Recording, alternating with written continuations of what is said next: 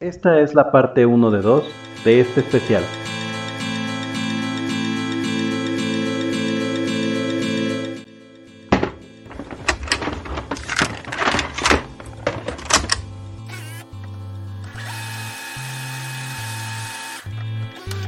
Caja de VHS, donde hablamos de películas y cultura pop clásica.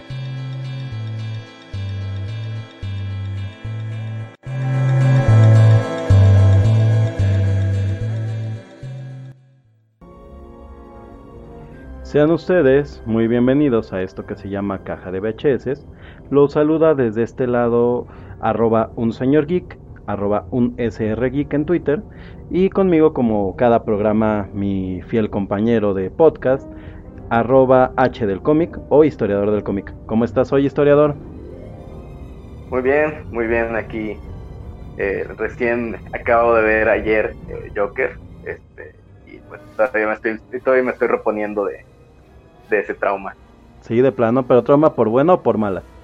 Por buena, no, no, no, es una película excelente, excelente. Eh, pocas veces te topas con actores de método como Joaquin Phoenix y, y aquí lo hace excelente. Yo creo que si le llegan a dar un Oscar, se lo merece. Se, se, se, habla mucho, ¿no? Que, que, muy posiblemente le vayan a dar el Oscar justamente por la actuación. Y es que básicamente Joaquín Phoenix se avienta pues solo la, ¿qué te gusta? El 70% del tiempo en la pantalla. Sí, fácilmente, y, y, lo hace muy bien, ¿no? O sea, maneja los cuadros, eh, la actuación, eh, esta cuestión de la, de la enfermedad que, que plantean del Joker, este, todo, todo, todo lo maneja muy, muy bien. Es una actuación de las pocas que te puedo decir actualmente este, que están sublimes. Definitivamente. A mí también me gustó mucho. Traigo ahí. Yo, yo sí, sí soy del, del grupo que dijo, a mí me preocupa un poco qué va a pasar con esta película, porque pues no tarda en salir el loquito que diga es que es que yo soy como el Joker. Pero pues no ha salido, eso es bueno. Pero la película es, es buena en general, la verdad es que sí es una, una muy buena revisión de, del personaje del Joker. Muchos se están quejando de esta película que realmente no es una película de un supervillano, sino de una persona con un problema mental que termina teniendo por nombre Joker, que bien podría ser Cepillín o este Bozo y terminar igual, ¿no? ¿Tú, ¿Tú sientes que efectivamente es una película del Joker y más siendo tú una persona que es experta en el cómic?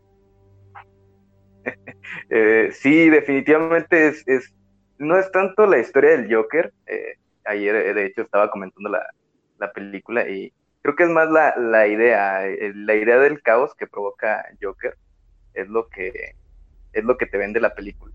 Uh -huh. La idea del caos, eh, es lo, como él lo menciona, eh, no solo aquí, lo menciona en los cómics y también en, en otras películas, es el, es el equilibrio. Por, por, cada cosa buena que hay, obviamente tiene que haber algo malo, al menos en la cuestión de, de los cómics, realmente también pasa en la vida real. Uh -huh. y, y, lo vemos aquí, lo vemos aquí porque él genera eh, este...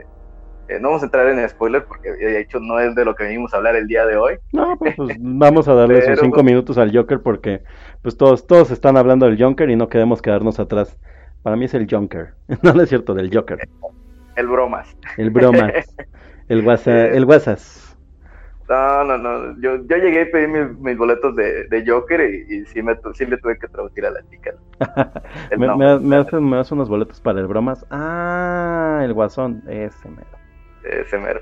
Pero sí Pero te digo, este, te vende la, la idea de, de, del caos que, que, representa el Joker. No tanto el personaje en sí, que en, en determinado momento se pudiera enfrentar a Batman, uh -huh. que creo, creo que sí lo puede hacer. ¿Este, este no. Sí, sí, sí, lo ves, no. no, yo no lo veo dándole una madriz a Batman. Perdón, yo, yo no lo veo pegándole fuerte a Batman. A lo mejor no, no, no, no, no por ese lado, pero sí la parte psicológica. Uh -huh. Jugar un poco con, con Batman, yo creo que sí lo puede lograr. Puede ser, eh, sobre todo, ¿sabes dónde creo que sí lo sientes en ese, en ese mood, como dices? Cuando responde al final, ¿no? O sea, me, me acabo de acordar de un chiste y le pregunto qué chiste. Le dice, no lo entendías. No, no me parece un, un spoiler, la verdad. No me parece un spoiler. Este, ¿Tú cómo ves? ¿Fue un spoiler? dale, dale, dale, dale. No, es ese, tal cual, o sea, justamente, ¿no? Ese es, ese es un poco ya más ese personaje del Joker, ¿no? Que es una persona, como dices, que es una especie de, de ente del caos. Eh, y que, que, pues su único motivo para, para con Batman es pelearse con él porque a final de cuentas eh, pues es divertido, o sea, realmente es lo que a él le parece como, como entretenido, ¿no? Que es divertido, al menos es creo que el acercamiento que se ha hecho en las películas y en algunos cómics. Así es, ah, y al final, de hecho, dice una de sus, eh, una de sus frases icónicas, características de, eh, le preguntan de qué se ríe y él contesta con una broma, pero no la entendería.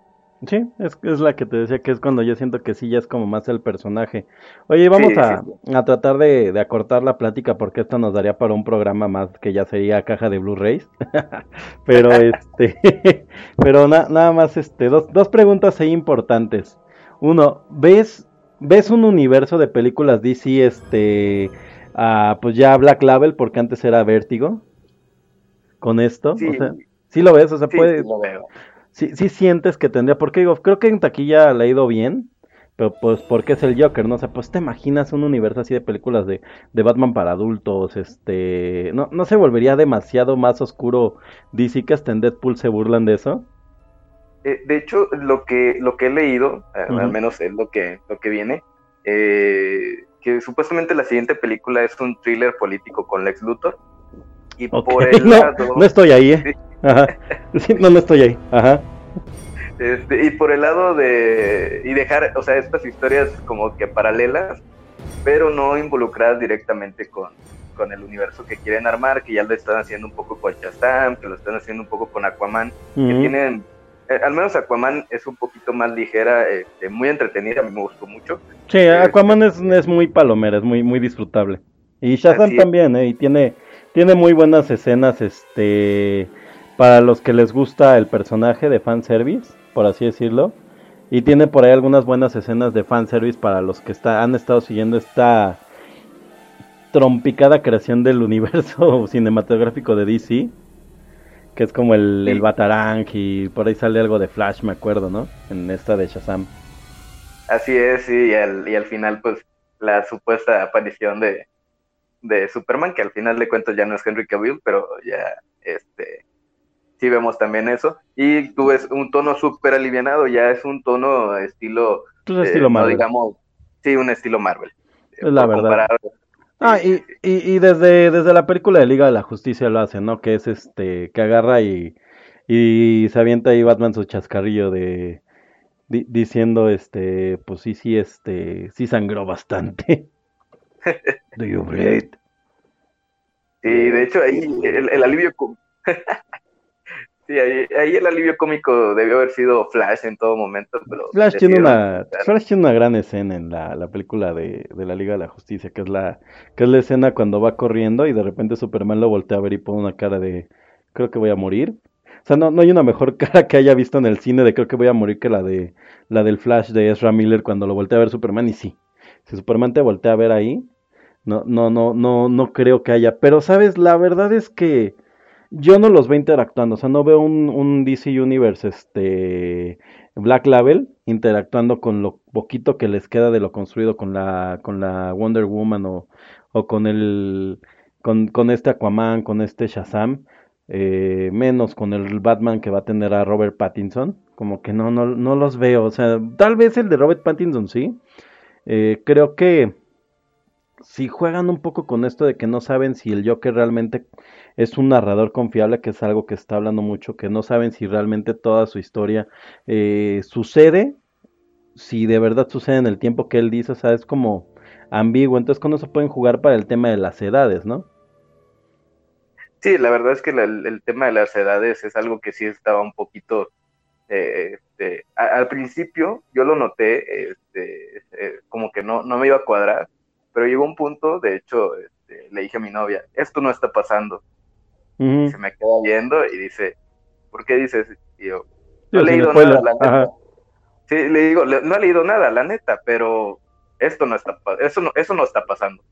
Y justamente, o sea, todos ya van los recuerdos y, nada de eso pasó y, Me dice, ¿cómo lo sabías? Digo, es que se, nota, o sea, se nota que no está pasando porque eh, hay, como, hay como puntos, ¿no? Donde como que tiene demasiada suerte y cuando tiene demasiada suerte es de, mm, tal vez esto no está sucediendo. Hay, creo, creo que uno de los, de los puntos donde más está este, dividido la opinión es la escena de los baños, en donde muchos dicen que posiblemente no pasa. Yo creo que sí, porque esa escena desencadena este el lugar al que va después, a, por los papeles, no sé si recuerdas. Así es, así es, y la escena, la escena de los baños, yo eh, personalmente creo que sí sucede. Yo también. E, es un poco también como lo dices de suerte, pero recordemos, al menos en los cómics, eh, Joker es una persona que puede pasar desapercibida muy fácilmente, o sea, él puede llegar inclusive a, entrar a la comisaría, llegar a los interrogatorios con Gordon y, nadie lo vio, o sea, es, una persona que puede pasar desapercibida fácilmente. Ah, mira. Y es, entonces es algo que, que, aquí, o sea, si lo trasladas al cine, pues puede pasar, o sea, es, algo que en lo personal, eh, yo creo que sí pasó. Ya, ya para, ya para cerrar el tema del Joker, yo, yo, quisiera preguntarte algo, digo, con tu expertise en, en cómics justamente sería, ¿tú ves a unos escritores que se clavaron a entrar un poquito al, al este al universo de, de, Batman, a Ciudad Gótica, al Joker, o tú consideras que realmente se escribió una historia basada en este personaje de un payaso y sobre eso construyeron y a lo mejor como los, los supuestos la del imaginario colectivo del Joker, porque creo que si algo es cierto es que casi todos tenemos en, en nuestra cabeza pues una idea del Joker y es como muy similar siempre, ¿no? Que es este este personaje que pues básicamente quiere quiere generar como tú decías no caos y que la verdad es que no tiene necesariamente un fin y se ve desde la película de Tim Burton cuando el cuate hace el desfile pues el cuate avienta dinero y se pelea pero pues no trae como un, un plan maestro no su plan es fregar a Batman. Sí, digo, al, final de cuentas ese es el, el, objetivo que tiene el Joker. Yo pienso que no se metieron a los cómics. Yo creo que es una, una idea totalmente original, por decirlo de alguna manera, la, la historia, porque eh, si bien juegan con la idea del, del, del, caos que representa, en ningún punto de la historia de Batman eh, hemos leído a un, a un Joker de esta manera, o sea, que lo traten, digamos, como no de humanizarlo ni de reivindicarlo, más bien, sino que vean que es un ser humano y de dónde puede partir esta locura que, tiene que tiene Joker, al menos en esta película. Y, es que es uno de los temas del Joker, ¿no? Que por lo que también choca un poco la idea de humanizarlo, porque tanto Joker como Lex Luthor son dos supervillanos que su poder es este pues, humano, o sea, ellos no tienen un poder más allá. Eh, Lex Luthor es inteligente y el poder de, del Joker es que es impredecible, según, según mi visión, ¿no? Eh... Sí, y la cuestión de que tienen un poder de, influenciar a la gente cañón. O sea, tú los ves y, cómo jalan gente. Hay gente con Lex, a pesar de que pues es un, es un sociópata, y ves a gente siguiendo al Joker a pesar de que es un psicópata. Ya son cuestiones. Eso es algo que me gustó. Yo siempre, yo siempre que lo había visto y sobre todo me lo preguntaba mucho en la serie de, de Batman del futuro me, me preguntaba mucho eso, cómo pues termina una, un grupo de la población eh, siendo parte de la banda del Joker y aceptando vestirse con máscaras de payaso. Digo, sobrepensar mucho, pero la verdad es que como que no, no lo ves, ¿no? En el Batman de Nolan más o menos lo explican como que es pintura de guerra y pues, los demás se, se ponen la, la máscara porque él se los pide, pero aquí sí se inventan este pues una una relación medianamente válida porque el Joker pues movería masas de personas, o este Joker o este Guasón. Así es, ya es un entrar a tema de, digamos, un poco de debate, porque como, como él lo menciona, él no lo hace de manera política, pero lo hace para sembrar el caos en la ciudad. Entonces, sí, claro, o sea, digo, al final, al final sí logra logra medianamente un objetivo, aunque no necesariamente lo tenía tan calculado, ¿no? O quién sabe, no nos dejan como muy claro. Pues vale. Pues, pues yo, ¿quieres dar algún último comentario sobre Joker antes de que entremos un poco ya a, lo que sigue? No, yo creo que ya hay que empezar, ya hay que empezar porque vale. Este, ya vamos a, a, empezar a entrar sobre tiempo. Sobre tiempo, pues ya, ya por acá habrán estado escuchando algunos, pero si no, pues Este, en un momento les vamos a platicar de qué vamos a hablar. Y yo te, te quiero proponer algo, ¿te late? Va, va, va, dime. Pues mira, fíjate que hoy tengo un tema especial para platicar contigo, pero me gustaría mucho que, que pues para hablarlo, que para, para tocarlo, pues me acompañaras en una partida de un juego que acaba de encontrarme en una venta de garage. Tiene... Está, está interesante, la verdad. No sé. No sé tú cómo lo veas. Es de madera. ¿Cómo ves la caja? ¿Te late? Oye, pues está, está tallada, que está tallada a mano, eh. Tiene unas piecitas de rinoceronte, pero la verdad es que está padrísimo. O sea, yo no entiendo cómo alguien podría tirar algo así. Me lo encontré ahí amarrado con unas cadenas en la, en la venta de garage y después de comprarlo el señor se rió bastante. Entonces, pues vamos a tirar los dados. ¿No hay como unos tambores por ahí? Sí, justamente era lo que te iba a preguntar. ¿Estos tambores es la, es la música de fondo o es de dónde viene esta música? No, no, no, yo ya tenía otra música de fondo, están sonando unos tambores, pero pues a darle a ver qué a ver qué pasa mientras vamos a platicar de una película que pues algunos ya se estarán imaginando. Y pues bueno, ¿qué podría salir mal por jugar un juego de mesa, no crees? ¿Qué podría salir mal por jugar un juego de mesa? ¿Quién no se ha preguntado eso?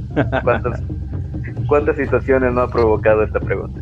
Exacto, sobre todo si tiene alcohol incluido. Tengan cuidado, niños. Por cierto, les, les proponemos el siguiente juego a, a, la gente que escuche esto llamado caja de VHS. Cada que, cada que nos encuentren una muletilla, tómense un shot. Sobre todo a mí.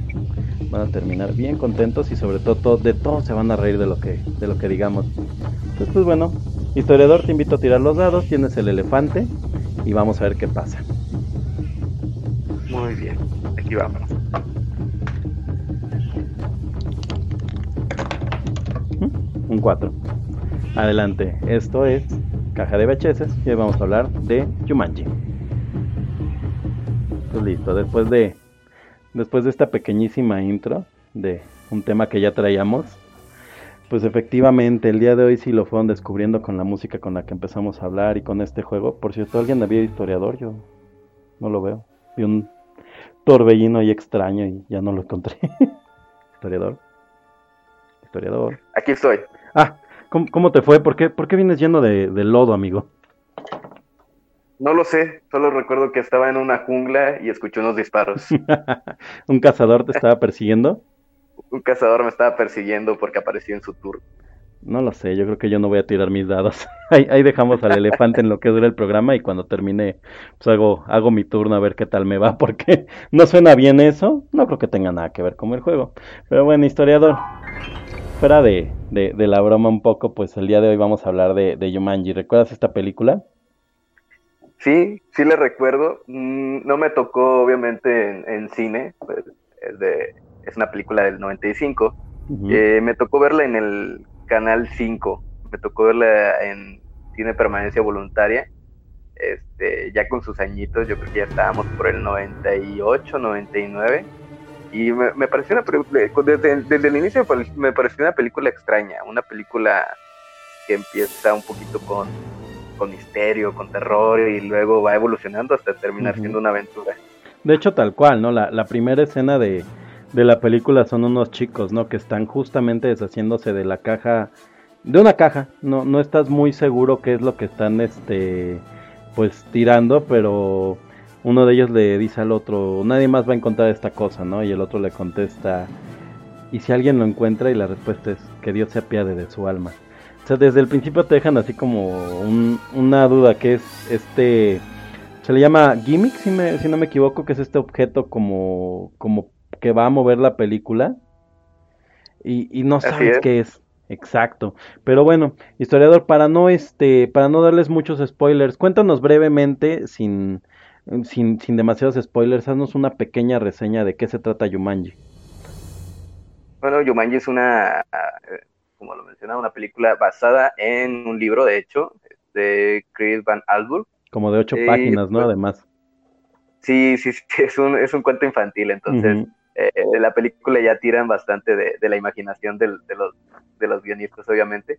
Y pues tenemos una, una película en la cual unos chicos comienzan a jugar en este, eh, este tablero, que es Yumanji.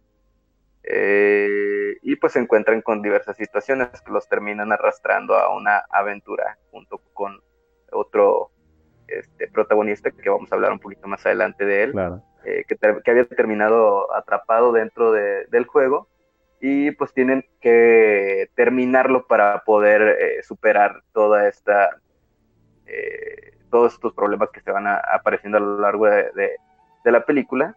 Em, eh, yo creo que sí es importante que mencionamos eh, de, entrada a los, a los actores, a los y al, director también por ahí, porque hace rato que estábamos platicando de, esto previo en el precopeo, estábamos platicando y nos encontramos una curiosidad por ahí. Próximamente, próximamente en Coffee el precopeo, es que ya vimos que, nos, que es mejor Coffee que Patreon. próximamente. Sí. claro. Digo, muy, muy brevemente, ¿no? Como dices, Jumanji es una, es una película, pues muy, muy, muy eh, con una historia bastante sencilla, pero que se vuelve interesante, ¿no? A través de, de, todo lo que sucede alrededor de ella, que es esto, ¿no? Hay un juego, un juego mágico que genera eh, consecuencias en cada uno de los, de los ah, participantes de este juego de tablero. Y como dices, ¿no? Por ahí vamos a encontrar una serie de personajes eh, y uno de ellos pues que es un personaje que estuvo atrapado en el juego durante una temporada larga y, por ende se vuelve un, una especie de narrador pues no sé si sería narrador pero como de guía del juego porque él conoce qué está pasando pues con, con el juego y más, más allá de con el juego con los monstruos que van a, ir apareciendo no porque Yumanji eh, se trata de un juego que trae la selva a tu casa es una Suena como a, servicio de, de, Uber Eats con Rainforest Café. Pero es el tema, ¿no? Te traen la selva ya a tu casa y pues es, literal. Entonces, pues sí, me, gustaría que, pues ya que les platicamos muy, muy brevemente de qué se trata Yumanji, ya saben que eh, al final vamos a tener este eh, algunas de nuestras escenas favoritas, vamos a, a ir abordando un poco más este pues algunos temas de Yumanji, pero bueno, esto es con la idea de que quien no haya visto la película pueda ponerle pausa pues ya más adelante cuando empecemos a dar spoilers y, puedan regresar a escuchar ahí lo que lo que nos gustó de Yumanji. Así es, este, bueno, pues eh, si quieres comenzamos un poquito. Pues vamos, historiador. Eh, como sabes, esta película está llena completamente de, de dos, tres, cuatro, cinco figuras muy importantes dentro de la historia del cine. Eh, si tú revisas el, el cast, te vas a dar cuenta que hay mucha gente que ha estado en películas muy importantes. Eh, la verdad es que no, no con papeles tan recordados algunos. Eh, pero bueno, ¿qué, a quién recuerdas de este, de esta, de este crew de, de, de Yumanji? ¿O por quién te gustaría empezar? Eh, yo creo que empezamos con la dirección. Empezamos un poquito con la dirección porque si es algo, alguien a quien hay que mencionar, a todos son importantes, pero eh, que nos sorprendió, como te decía, este, antes de empezar, eh, Joe Johnston, el director, este, pues entre las películas que tiene por ahí está El Capitán América, lo más reciente. y la, de 2011, la primera. Sí, la primerita. Yo, yo, la verdad, yo no sabía. ¿Tú, lo sabías? No, no, no, no, la verdad es que no lo tenía presente. O sea, realmente yo no lo, no lo ubico así como, como visualmente, sino que hasta que empezamos a preparar el programa, eh, pues ya leí, viendo su, este, su filmografía y un poquito de sus créditos, es cuando te das cuenta que efectivamente el cuate pues está, ha estado en, metido en varias, en varias películas eh, bastante conocidas. De hecho, pues ha estado he estado trabajando no solo como director, sino también como este como dirección de efectos este visuales. Eh, por cierto si quieres ahí ahí quiero meter rápido que los efectos de, de Yumanji que la mayor parte de ellos vamos a verlos son prácticos aunque empiezan a jugar un poco con el CGI eh, son de Industria Light and Magic la compañía de George Lucas si, si recuerdas. Ah va sí sí sí. Este, de hecho estuvo involucrado, ¿no? Él estuvo involucrado en varias producciones este, que tenían que ver por ahí con, este, también con Lucasfilm. También él estuvo involucrado en eso. Y pues otra película que tenemos importante es Parque Jurásico 3, eh, un poquito despreciada la película, la verdad a mí me gusta bastante, eh, ya como que recupera un poco el tono de la, de la primera parte, se cae obviamente porque ya no tiene el, mismo tipo de presupuesto, pero sí es, es, una persona bastante importante en el mundo del cine, digo, ha estado como director, productor, eh, en los efectos artísticos, director de arte. De, hecho ganó, ganó por ahí Oscar en mejores efectos especiales por Cazadores del Arca Perdida del 81 ya estado nominado, digo, ya estoy, estoy tirando, estuvo nominado justamente para Yumanji como mejor director, estuvo nominado, eh, ganó para en October Sky un OSIC Award, que quién sabe qué sea. este, ¿lo ubicas tú ese? OCIC Award.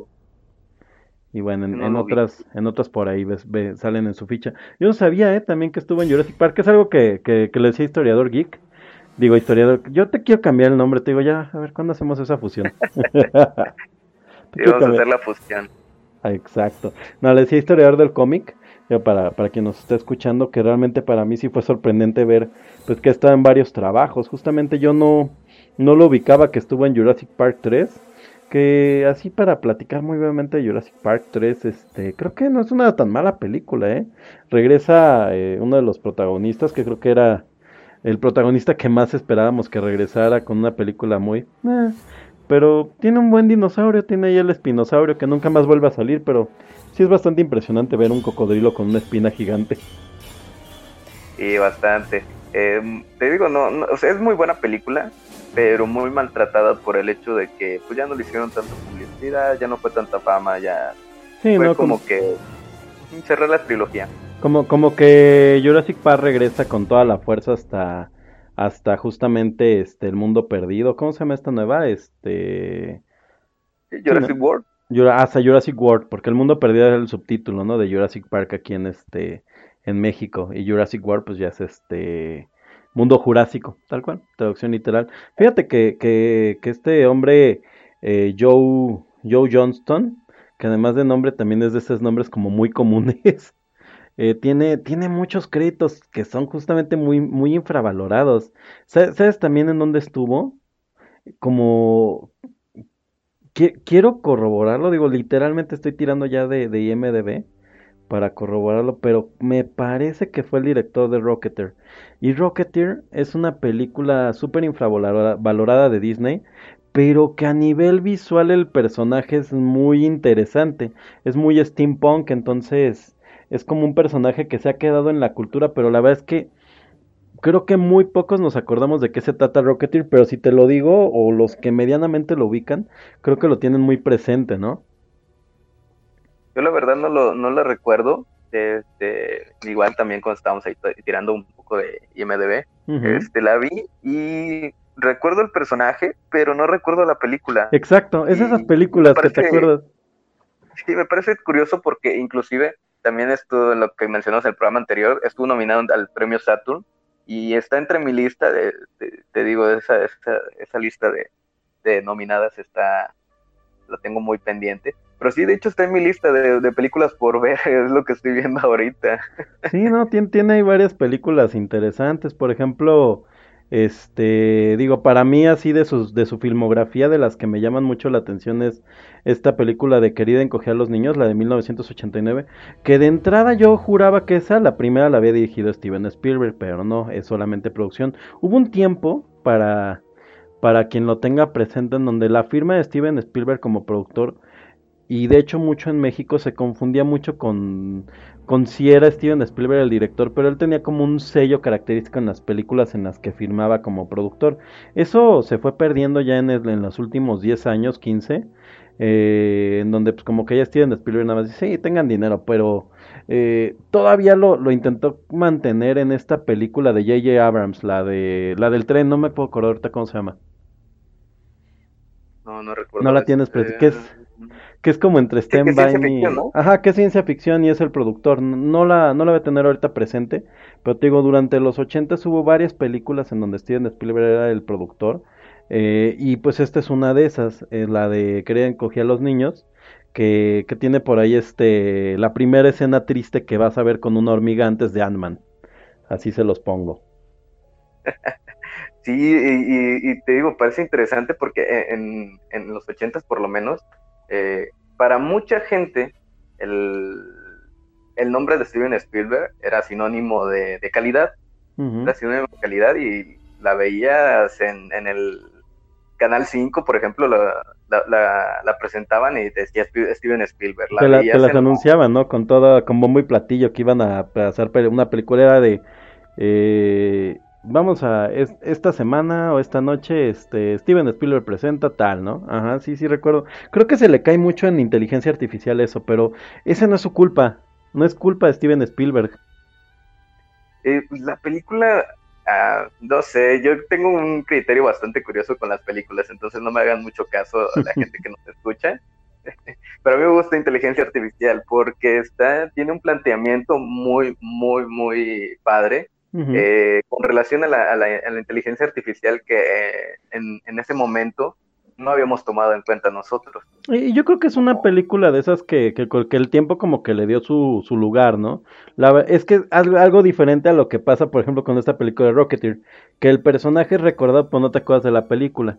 En cambio, con inteligencia artificial pasa algo muy chistoso y bueno, es también muy difícil que no te acuerdas de qué va, pero inteligencia artificial a final de cuentas es este Espinocho es Pinocho en el futuro. Pero bueno, ¿sabes, en qué otra película estuvo yo? Bueno, no sé, creo que ibas a decir algo más de inteligencia artificial, ¿verdad?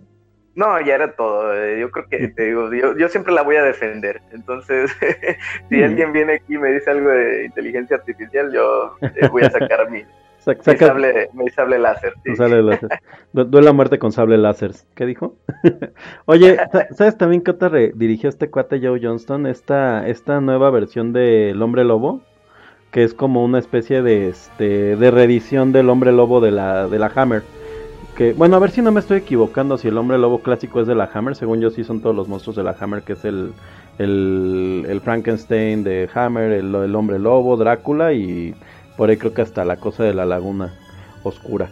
Entonces, te digo, tiene, tiene una filmografía bastante conocida, pero el cuate es muy olvidado, según yo te digo. Yo nunca he visto un programa que diga las mejores películas de Joe Johnston o algo así.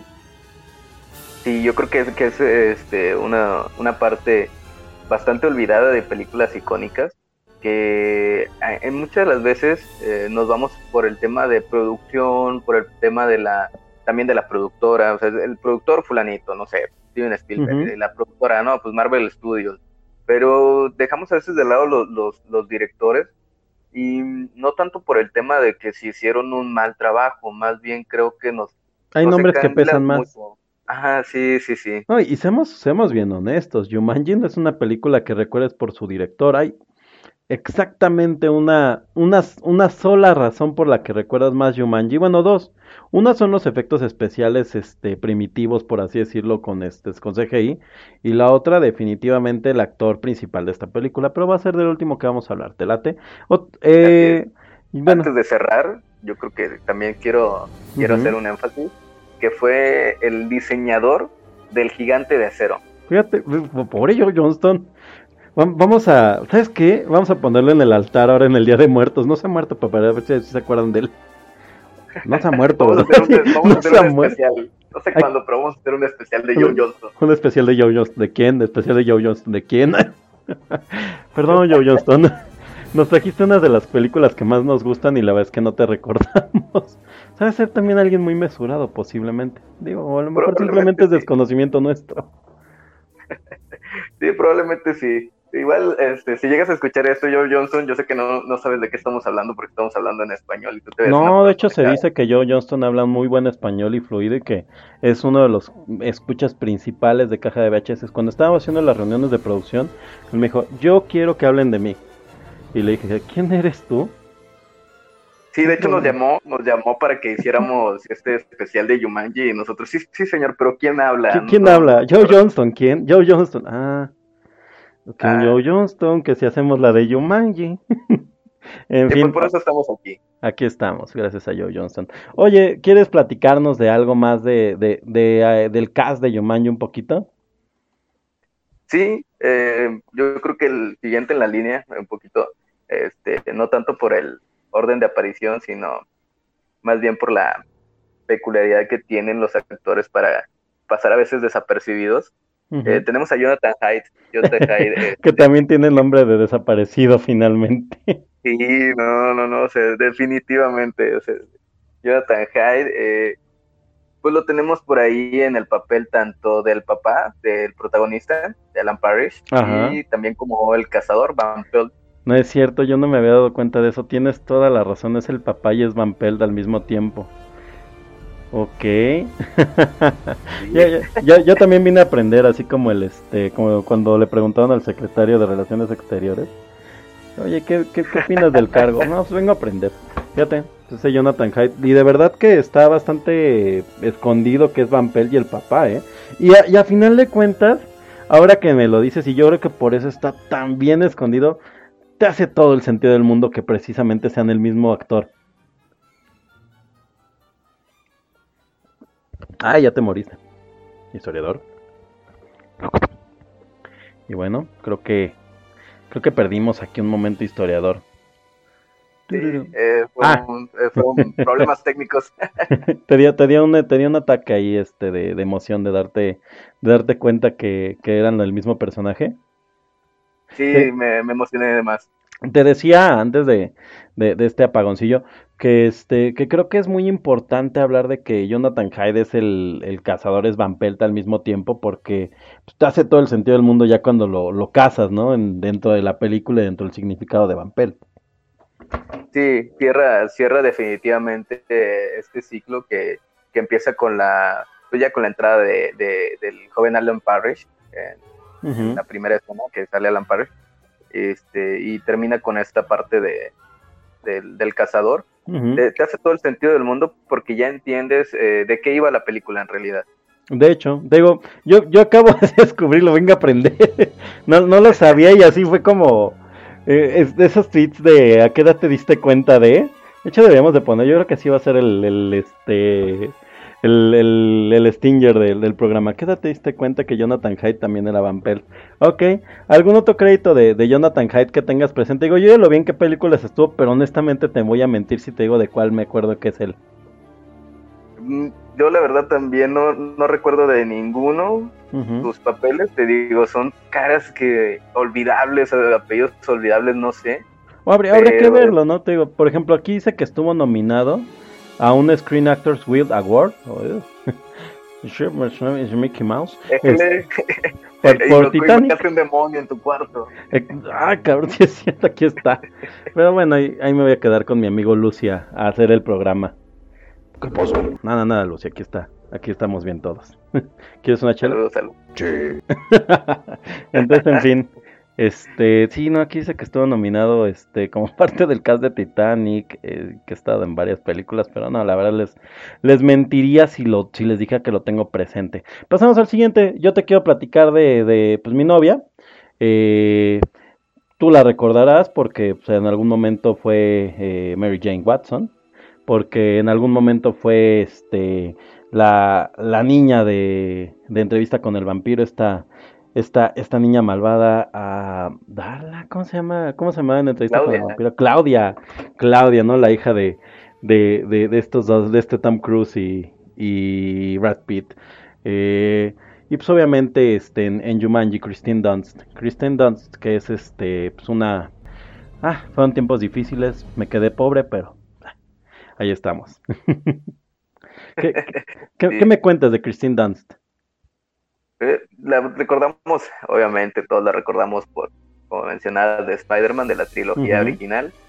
Eh, entre comillas original, no es por demeritar. Te, he contado que en el beso de al revés a mí me pusieron en vez de este. No, no es cierto.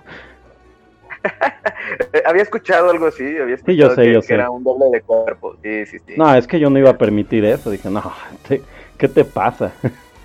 Obvio no vas a hacer. Ah, pero en serio, ajá. La recordamos mucho por Spider-Man, por ser pues una encarnación perfecta de Mary Jane. ¿Qué más queremos? O sea, de verdad creo que no ha habido una Mary Jane mejor hecha en, en, en, persona, pues. Sí, es, es la personificación de Mary Jane, ya ahorita obviamente la que tiene nuestro querido llamado Tom Holland este, ya no es Mary Jane. seguimos con dudas, ¿eh? Porque ni siquiera nos han revelado efectivamente que sea que sea tal cual Mary Jane Watson, ¿o sí? Sí, no, o sea, de hecho no, no, no es Mary Jane, es MJ. Es MJ, es una MJ. Sí, es una MJ, es un universo Ya, ya, se dijeron, ya se dijo cómo se llama ella, o nada más la, la sí, conocen como Michelle, Michelle, ah, te, te quedo mal. Bueno, no importa, nada más era para, o sea, pero esa no es nuestra Mary Jane. Eh, eso es racista. no, no, no, no, no, no, ay, Dios mío. es un racista. Cállate, Lucy. en fin. Este, bueno, luego de esta pequeña broma racista. no, no es cierto, chavos, pues se me ocurrió. en fin, este, ¿qué, otro papel te remite esta Christine Dunst? Es Anastasia en, la película animada de 20th Century Fox. Ok, tal cual Anastasia, Anastasia, muy bien. ¿Ella canta? Anastasia de niña. Ah, ok, ok. De hecho, es Anastasia de niña, entonces la escuchamos muy poquito. ¿Sabes a mí qué me pasa mucho con Christine Dunst? Eh, yo la confundo. Yo la confundo con la niña de Jurassic Park. Siempre pienso que son la misma y no. ¿No, ¿no te pasó? no, sé si porque eh, eh, estaban en, una época, pues, por, por, las mismas, por los mismos tiempos. Sí, son, como de la edad y todo. Sí, son de la edad y pues son rubias en ese momento. Y aparte también como el mismo y aparte también como el mismo personaje de este de Yumanji las dos, ¿no? Como esa niña medio badass y demás. Te digo, no se parecen realmente ya cuando las ves, pero yo me acuerdo que yo pues, este de chico sí que sí pensaba como que eran la misma actriz. Y siempre tengo dudas si es ella en este en Small Soldiers, pero ahí sí si no me equivoco si es ella, ¿no? Eh, que sí. Sí, según yo si sí. no me equivoco, también no creo que vamos a tener que tirar otra vez de IMDB. sí, es, sí es Soldiers como Christy Fimple. Christy Fimple, Fimple. Ok, raro nombre. Nuestra amiga Christy. Es que Christine Dunst es una. Christine, es como Christine. Así, uh, es, como, es como esos actores, ¿no? Que te tocó ver crecer en la pantalla. Empieza desde muy chiquita. Digo, el primer personaje en el que la puedes recordar mucho pues, es este de Claudia en entrevista con el vampiro, que además es una Claudia perfecta. O sea, neta, neta, sí es perfecta como Claudia. Sí, sí te da miedo. O sea, sí te da miedo al mismo tiempo. Te das cuenta que es una niña que, que es como, como la niñita perfecta, ¿no? De, de, de los papás. Pero es un monstruito. De hecho. Sí, digo, de hecho, que tiene 14 años, 12 años cuando graba entrevista con el, con el vampiro. Y nominada a Globo de Oro. Vámonos rápido. Sí, no, es Así tal cual. Y de verdad, o sea, tú, a mí es entrevista con el vampiro, es una de esas películas que me pasa, eh, que leí el libro y vi la película y no les, no me peló con ninguno de los dos. O sea, realmente los dos son productos muy buenos. Eh, y sí me parece muy adecuado todo el cast. Y eso que, que por ahí en su momento no querían a Tom Cruise. O sea, que era como, oye, pero pues estás como, como que no te vas a parecer, ¿no? Y la verdad es que hasta en esa película él es medianamente camaleónico. ¿Otro rol en el que te acuerdas así de Christine Dunst? Eh, yo creo que ahorita no recuerdo alguno. Es, eh, eh, es tu ex mujer, entonces yo creo que tú lo vas a recordar más. Híjole, es que quedamos en muy malos términos, entonces ya quise, quise borrar esa parte de mi vida. no, no es cierto. Ah, entonces, entonces estuvo en este, Eterno Resplandor de una mente sin recuerdos.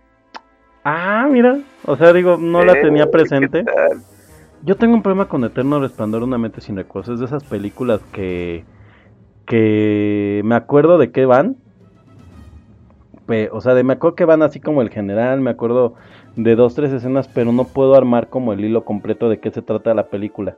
No sé si te ha pasado con alguna película así, pero a mí me pasa eso mucho, con esa. En ocasiones, en ocasiones me pasa, este, ahorita no recuerdo cuál, pero por alguna, eh, alguna extraña razón, y de hecho en el programa pasado también hablamos de Eterno Resplandor de una mente sin recuerdos. Pues yo creo que este, el destino nos está llamando.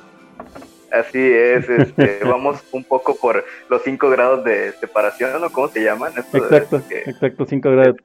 cada persona está cerca de nosotros, estamos muy cerca, por estamos separados por 5 grados, nosotros estamos muy cerca por 5 grados de, de Eterno Resplandor de una mente sin recuerdos. Breve Breve anécdota, porque si no se me va a olvidar, hay una película que se llama así 5 grados de separación, al menos en español. eh, y la protagoniza este, la actriz de Buffy, otra, otra rubia. En fin, pues bueno, vamos a, otro actor, digo, Christine Dunst, la verdad es que es muy, muy reconocida, todo el mundo la, recuerda. Este, ¿te acuerdas de, de, Bradley Pierce, este niño que sale de, este, de, de Peter en la película? Solo lo recuerdo por esa película y de ahí en fuera. Se perdió bastante, ¿no? Y yo creo que es más actor de doblaje en, sus primeros años y ya de ahí se pierde. Por ahí, por ahí viéndolo así, dice que estuvo por ahí en Star Trek Voyager, la verdad es que no soy tricky, que anduvo doblando en, en Kingdom Hearts.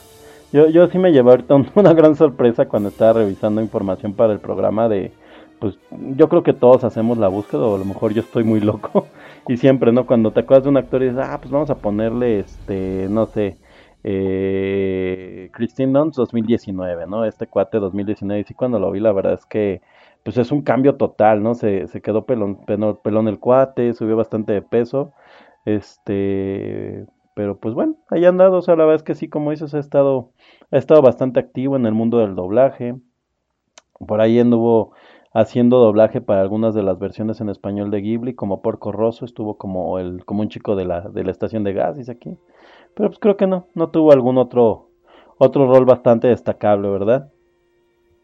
Sí, no, fuera de, de, estos, este, de las voces este, para personajes animados, no, no, no, no recuerdo yo alguna película así que tú recuerdes al, al 100% como algo icónico de Bradley Pierce.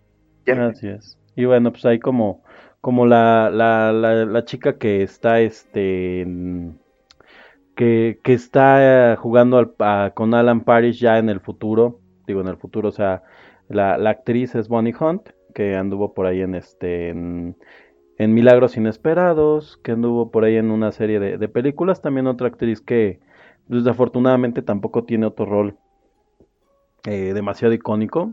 ¿Tú la recuerdas de algo? Aparte de esto. Mm, más barato por decena. Ok.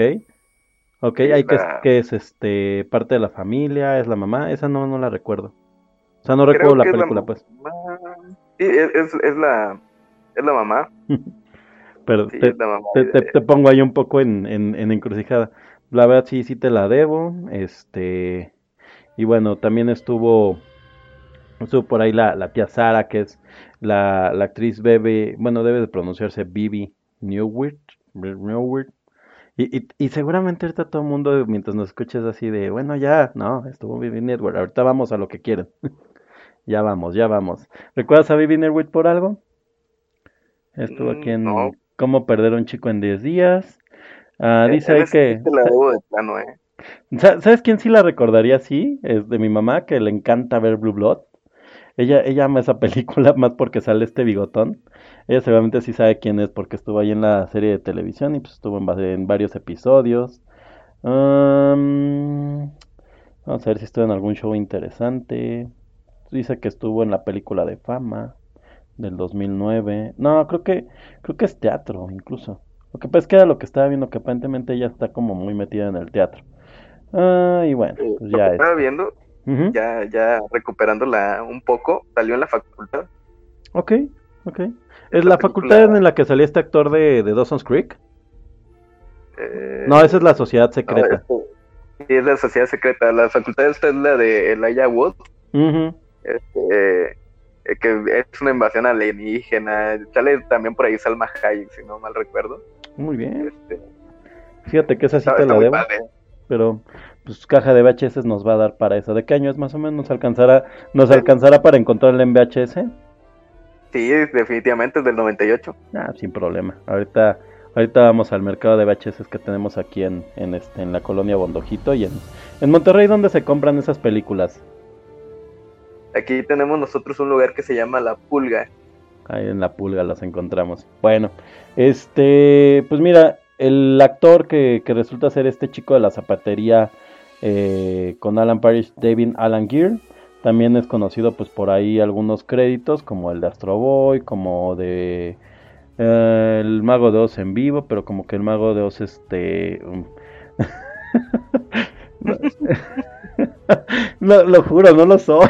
bueno, el mago de Oz, este, en una, en una, una versión, este, para Yo, yo no, yo no juzgo, yo, yo no juzgo. eh. No, pero está muy mal, no, no, no, eso está muy mal, todos somos iguales.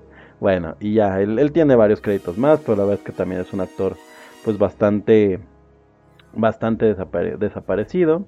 Y bueno, ya están varios actores más, ¿no? Que ustedes van a, a poder ver. A la que estaba viendo, que, que es como más conocida, es esta Laura Bill Bundy, que es la chica que aparece como este, como la joven, este, Sara, eh, al principio de la película. Y ella sí estuvo por ahí en Legalmente Rubia, estuvo este, participando, me parece, con un rol recurrente eh, en, la, en la serie de Anger Management de Charlie Sheen. Ujú. Y pues sí tiene como más, más carrera pues, en- En Who I Met Your Mo- eh, ¿Cómo conocí a tu mamá? Ah, cierto, no me cierto. acordé el nombre en inglés. How, Y- how, How I Met Your eh, Mother. Ajá. Y Verónica Mars. No quise invocar a Lucifer acá en, en mi casa. No, yo aquí ya lo tengo desde hace rato. De hecho, ya se fue a servir, creo que un este, unas papas y un refresco ahí de mi refri. ¿Me dejas una? en fin. Y bueno, este pues, son una serie más de actores, ¿no? Eh, Que está Gillian Barber y demás. Pero pues creo que hay un actor que toda la gente recuerda en esta película, pero pues vamos a hablar con de él después de, de una cancioncilla, ¿te parece? Va, ¿qué tenemos preparado ahí en la casetera? Pues mira, la verdad es que fue, fue un poco complicado para nosotros este programa. Porque honestamente Yumanji es una película que curiosamente eh, no tiene, no tiene un este, una gran cantidad de, de, de música. Ah, sobre todo música, pues, este, ¿cómo decirlo? Música... Como soundtrack. Ajá, como soundtrack, o sea, tiene, tiene una muy buena banda sonora, pero como tal el soundtrack pues es este es en general pues canciones ya ya este ah, de música instrumental. Pero bueno, una de las pocas canciones que se pueden escuchar durante una de las escenas es a Jethro Tull con una canción que se llama Locomotive Breed y es con lo que nos vamos para para seguir con esto que se llama caja de VHS. ¿Te parece? Me parece excelente. Bueno, pues vámonos con esto que es. ah, vámonos con esto que es Locomotive Breed.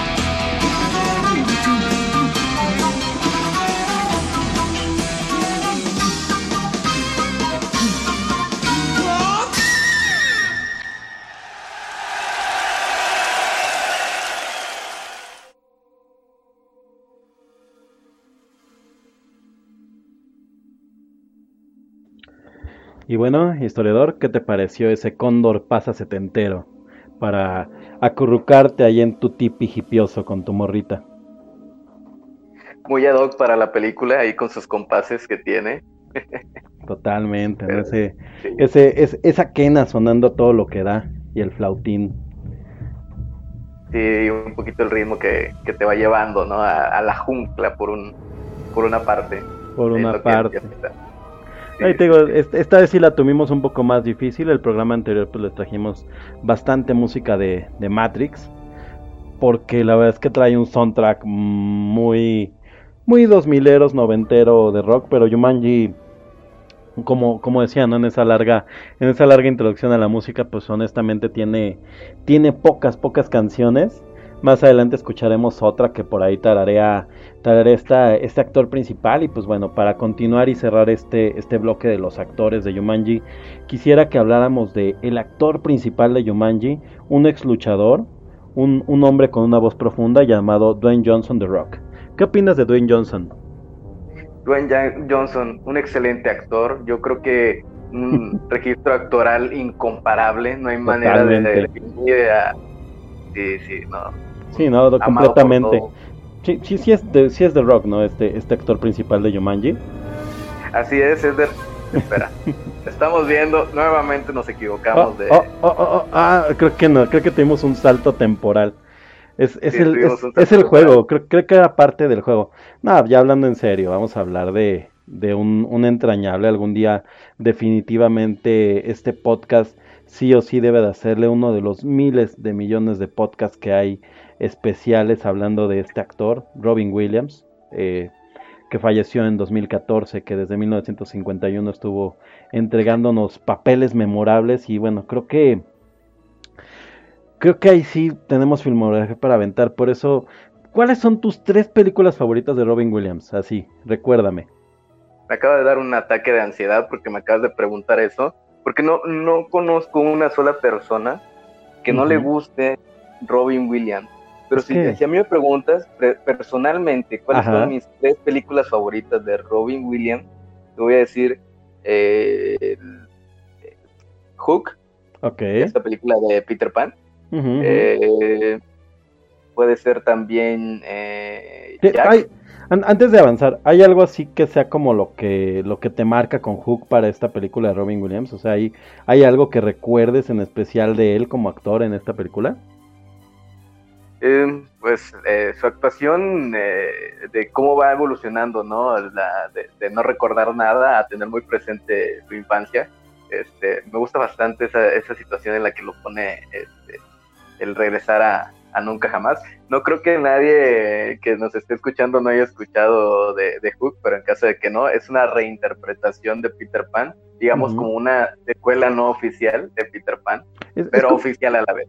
Es complicada Hook como película porque de hecho creo que sí es de esas películas que Disney se ha encargado un poco de, de, de desaparecer un poco del panorama. De hecho, en este momento no sé si hay algún lugar donde se pueda ver en un streaming legal, eh, porque justamente es una reinterpretación del personaje.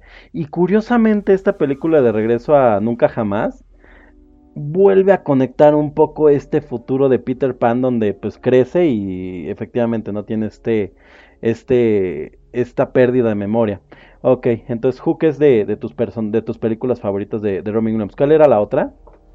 Jack, Muy bien. ¿te recuerdas de esta película? claro. De hecho, estas dos, estas dos son de, de VHS, ¿eh? estas dos son de VHS. Totalmente. sí sí. Este, Jack también me gusta bastante. Este, si no me equivoco, lo acompaña en la actuación Jennifer López. Y, también está por ahí está. bastante, eh, También por ahí es, bastante curiosa. claro. Es la maestra Jennifer López y por ahí también está la Nana Fine en, en, es- en esa película, en Jack.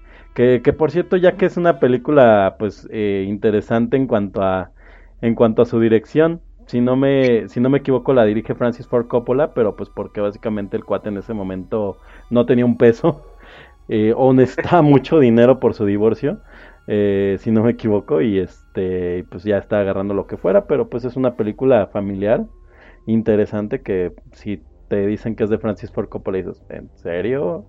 Ok. Jack, Es de esas cosas que hacemos por dinero. claro, claro, como el, como el caja de VHS, es que solo lo hacemos por el cochino dinero, ¿no? ¿No es cierto? Oye, Al- algo me estaba pasando hoy cuando estaba revisitando la película de Jumanji eh, y me, re- me remitió mucho a Jack en su actuación Robin Williams. En Jumanji, pues nosotros nos encontramos a un personaje eh, que estuvo atrapado desde que era niño hasta, como decías tú, un periodo de tiempo de veintitantos años eh, y regresa. Por ende es un personaje muy, este, que, que desconoce mucho este mundo actual que todavía tiene un poco de esta, de esta alma de niño de alguna manera. Eh, y en ciertas expresiones, en ciertos movimientos que hace el personaje de, de Robin Williams como Alan Parrish, eh, me recuerda mucho a Jack. Me recuerda mucho a Jack que es una historia, ¿no? Justamente de, de un niño que su cuerpo tiene una enfermedad que lo hace verse como un adulto de cuarenta y tantos años. Es correcto, una- un adulto de 40 años, eh, el cual pues está todavía en la en la em, middle school de Estados Unidos, ¿no? De que Está a la en la- secundaria, de creo. lo que es la secundaria, ajá. Así es. Este, y pues tiene, eh, obviamente deriva, deriva en situaciones entre graciosas y dramáticas. Creo, creo que incluso está esto. como en sexto año, ¿eh? O sea, está así como año. haciendo el, el recuerdo de los de las compañeros y compañe- las compañeras y compañeros que tiene y sí se ve como como más o menos entre sexto y primera secundaria. Ajá. Sí, entonces es, es- es esta cuestión, ¿no? La, la, eh, ¿qué, has- qué- qué harías tú si tuvieras un compañerito de 40 años en tu, en tu salón, pero en realidad solo es en apariencia? A mí me tocó ver Jack cuando estaba más o menos en la edad de los niños y siendo muy honestos, creo que todos tuvimos como la misma idea que tienen los niños en la película y por eso me parece muy honesta. El, el tema de este de que lo usan para pues, comprar cosas que ellos no podían comprar, ¿no? Que en ese caso compran una revista este Playboy.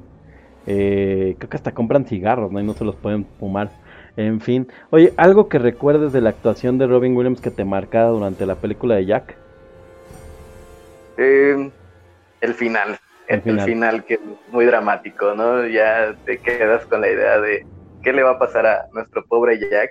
Y como quiera, tiene un buen final, tiene un muy buen cierre. En lo personal me gusta mucho. Sí se pone un poco triste la película ya en el final, pero tiene un muy buen cierre. Es una película muy bonita para ver en familia. Estamos haciendo puras recomendaciones familiares el día de hoy. Totalmente. Totalmente. Este, precisamente porque es lo que apunta Yumanji. Obviamente es una este, comedia, eh, entre comedia y, y aventura familiar. Y Jack también, pues es una, una comedia con un toque de drama ahí bastante peculiar, eh, que, que es bastante recomendable ver en familia. Sa- ¿Sabes a mí qué me pasa mucho con, con Robin Williams durante la película de Jack? ¿O qué, qué veo mucho en esta película? Esta es del 96 y Robin Williams sigue haciendo películas pues hasta el día de su muerte. De hecho, hubo una en donde, que es la última en donde eh, su papel es la voz de un perro, eh, que salió póstuma y por ahí creo que hubo otra película. Creo que son dos películas que salen póstumas, pero algo me pasa con esta actuación que hacen Jackie, que es como mucho el tono que empieza a tener de ahí hasta como los 2000 en sus películas, que son estos personajes eh, entre soñadores, pero que son este personajes ah, como inspiradores, pero que tienen cierto halo de tragedia. Eh, y eso le pasa mucho a Jack, ¿no? Porque Jack durante la mayor parte de la película, pues es una película bastante divertida. En esta, en este punto medio, pues te encuentras ya, ya un, una, un momento de reflexión del personaje y que creo que es lo que todos en algún punto de la película piensan. En fin, no, no quiero hablar más de la trama de Jack por el hecho de que creo que es una película que vale la pena recomendemos. Eh, y eso, ¿no? ¿no? No sé, ¿tú qué opinas de eso? ¿Sí, sí ves al Robin Williams eh, ya construido como este actor entre dramático, cómico, durante, desde Jack o lo encuentras antes? No, todavía le falta un poquito para aterrizar. Ya está tomando ahí un poco los cimientos de esa actuación, este, pues excelente que tiene en cada uno de sus papeles. Si lo notas, eh, Robin Williams puede ser desde ese actor que te hace reír, te hace llorar, te asusta en algunas ocasiones, te hace enojar en algunas otras. Este, pero tiene un registro actoral bastante bueno. Pero yo creo que aquí todavía no llega a ese, a ese, a ese proceso. Yo creo que ¿Dó- todavía le faltan ¿Dó- ¿Dónde sientes que es la transformación? Todavía, todavía no el Robin Williams este, dramático. Eh, y, y ahí quisiera, quisiera recalcar un poco algo brevemente sobre Robin, Robin Williams. O sea, creo que Robin Williams es de los pocos actores que empezaron puramente como comediantes, de hecho como stand-up. eh, y, y- de hecho además teniendo un, pro- un personaje muy extraño que era este de Mork, en donde era un extraterrestre. Y, fueron evolucionando a un personaje absolutamente dramático. O sea, tiene, tiene películas donde no solo es no chistoso, sino que es depresivo y dramático. Y bueno, ya, ya, ya no hablemos, ¿no? De, de desafortunadamente esta enfermedad que, que él sufría. Eh, películas como por ejemplo esta de corte final, en donde él es un, un eh, una persona que se dedica a hacer ediciones de video porque las personas tienen en sus pupilas eh, cámaras de video realmente en el futuro eh, y pues esto lo lleva a, tener una personalidad muy muy depresiva porque él puede ver la vida entera de las personas y básicamente es a lo que se dedica, ¿no? Eh, o, películas ya, ya más enfocadas, hay, hay por ahí una comedia negra en donde él es una persona que está totalmente aislada de la sociedad desde sus últimas películas y, y está aislado por, por, por algo que sucedió durante la película y está en una cabaña y es un personaje absolutamente depresivo. Pero digo, hay un, hay un punto intermedio entre este Robin Williams absolutamente jovial, el Robin Williams que, que, que mueve la comedia al drama y este último Robin Williams que nos encontramos ya en la mayor parte de las, de las películas finales de su carrera, en donde eh, veíamos un reflejo de, de, de lo que creo que él estaba viviendo hasta cierto punto en los roles que escogía. Así es, yo creo que, que un poquito eso, eh, antes de evolucionar a, a esta parte, eh, yo, lo, yo lo clasificaría como dos películas. Eh, la primera de ellas sería ujú. la recuerdas muy, muy Sí, bien. claro, Patch Y Adams en donde, en donde, Sí. de- en donde mucho pelean el hecho de que dicen que la película movieron mucho la historia para, para justamente que encajar en este tipo de roles que, que trabajaba Robin Williams, ¿no? Que realmente la vida de Patch Adams no, no era tan, tan dramática, inventan algunos personajes y demás, pero a final de cuentas la película funciona. Así es, la película funciona, este, y pues ya la siguiente película, y que también es mi favorita. De hecho, si me hubieras preguntado hace 10 años, yo te hubiera dicho sin dudar Patch Adams. Ok. Pero hay una situación que a lo mejor ahorita te platico un poquito la anécdota. este, Dale, dale, dale. te- Eh, bueno, lo que pasa es que hace, ¿qué será? Yo creo que sí fue hace como 10 años, invitan a Patch Adams al Encuentro Mundial de Valores que se realiza cada año aquí en, en Nuevo León. Entonces, eh, invitaron a la escuela en la que yo estaba y fuimos, o sea, ya en la carrera, pues te invitan a algo gratis y vas como quiera, ¿no? Tú vas y haces bola. Ujú, ujú. Entonces viene el, el tipo y pues te pintan esto de la, este, de la película, no lo buscas en internet porque tú te quedas con esa idea, al menos en lo personal. Pero el tipo es una persona con un carácter explosivo, ¿eh? Ok. Explosivo. O sea, ¿mal lo carácter? eh, sí, un poquito, un poquito, o sea, pero no, Ok. no mal, mal, este, no mal pedo, este, perdón por la, por la expresión. No, no, no, está Este, bien. no, no mala onda, más bien este, como que tiene su carácter eh, explosivo y así un poquito fuerte. Este, te voy a platicar por qué. Ok, Este, estábamos- dame un segundo, quiero, quiero pedir un- una disculpa por si están escuchando a las bestias que se soltaron de Yumanji por aquí, pero están ladrando los perros por mi casa. Entonces, si están escuchando ahí el ruidero, perdón, ahora sí. Entonces, eh, tú, tú te das cuenta que es una persona con un carácter muy explosivo. Sí, sí me doy cuenta que es una persona con un carácter muy explosivo porque em, eh, estamos aquí en, en- en este encuentro mundial de valores, es gratis, tienes a toda la gente haciendo ruido. Entonces, lo primero que sale y dice el, el tipo, el, este, no es despectivo lo de tipo, eh, créeme. Este, aún, aún así, yo reconozco su valor, digo, por mi carrera, sé que es, su labor es muy importante, eh, pero sale y dice, shut up. Pero así, o sea, con una voz Con- fuerte, una voz La autoridad, este, ¿no? de autoridad, exactamente. Entonces, en eso, la traducción no era simultánea, la traducción era en cuanto él decía algo, este, el- en ese momento, eh, porque todavía no en- entraba en el guion, este, sale desfasado y el vato que lo traduce dice tal cual, pues shut up, pues cállense. Entonces, en lugar de, de suavizarlo, lo dice tal cual, cállense. Para los que no entendieron. sí, entonces todos se callaron, este, y ya dice el, el- este, eh, dice, eh, muchas gracias, y comienza a hablar. Entonces, como estaba guionizado, lo que él no sabía es que nosotros, ninguno de nosotros tenía estos aparatitos para ir traduciendo lo que decía, porque obviamente íbamos de invitados. Ok. Este, entonces necesitamos nosotros traducción este, en directo y mientras él hablaba estaba el otro tipo traduciendo, o sea, en simultáneo. Entonces, si él decía thank you, el otro decía gracias al mismo tiempo, se empalmaba y ya no entendías nada. Entonces, se molesta, voltea con el organizador del evento que lo acababa de presentar y le dice, ¿puedes hacer que se calle? Y el, y el tipo que lo estaba traduciendo como que no, no razona y dice, puedes hacer que se calle y todos nos quedamos, ok, ¿qué está pasando?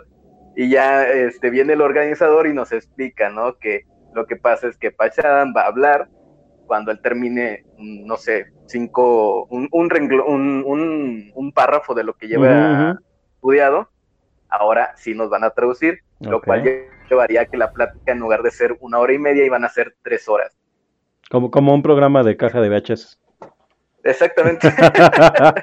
Si no- Exactamente. imagínate lo que dura si, lo que duraría si nos tradujeran simultáneamente. Yes, sí, like sí. a VHS box chapter. We like this movie. We like this movie. Yes, when I was born. ok, más o menos.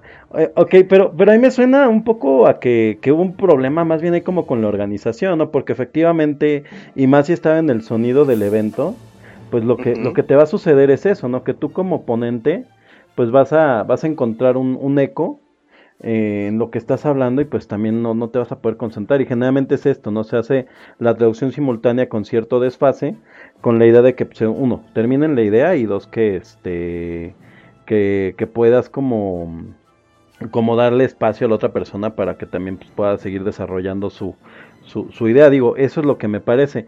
Y, y, y qué más, qué más sucedió ahí? O sea, que, que, que te, que te movió tanto esta, es, esta visión de él. Entonces, digo, sí, yo también pensé lo mismo que tú al inicio, pero entonces en ese inter en el que él le estaba explicando qué, qué onda, este, habíamos algunas personas que sí entendíamos el inglés, a lo mejor yo no al 100%, pero al- entendía algunas cosas. Él, estaba molesto, él sí le estaba diciendo tal cual que era una falta de respeto. Este, el, el- el tipo estaba, no sé, a 200 metros de donde yo estaba y yo alcanzaba a escuchar su voz así tal cual como si estuviera sí, y, y le decía que era una estupidez, que era esto, que era el otro. Yo entiendo, te Y, digo. o sea, y peleando también, básicamente por la, la traducción simultánea. eh, sí, estaba molesto básicamente por eso, pero también este, yo creo que eh, es, esa parte de su carácter difícil y que después, mucho tiempo después, ya me enteré que sí tiene un carácter difícil el señor. este, ya me, me quedó como que la espinita y mi película favorita después de eso fue Más allá de los sueños. Totalmente.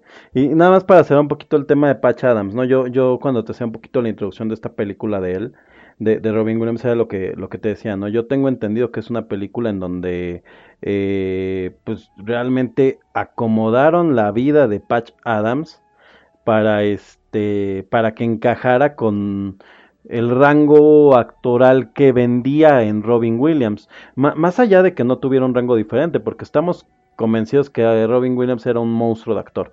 O sea, no, no lo hay y era un monstruo de improvisación. De verdad creo que no hay actor con ese nivel de improvisación actualmente. eh, y incluso hace difícil ver algunas de sus películas en inglés. Pero sí, se, habla mucho de eso, que, esta película de Patch Adams eh, se ha quejado, pues la gente que lo conocía, te sé que el personaje de la novia de Patch Adams en, este, en la película eh, lo inventaron para pues meter ahí este más más eh, más historia estoy, tratando de ser como como como pensando en que tal vez un día vamos a llegar a tanto a tantos programas.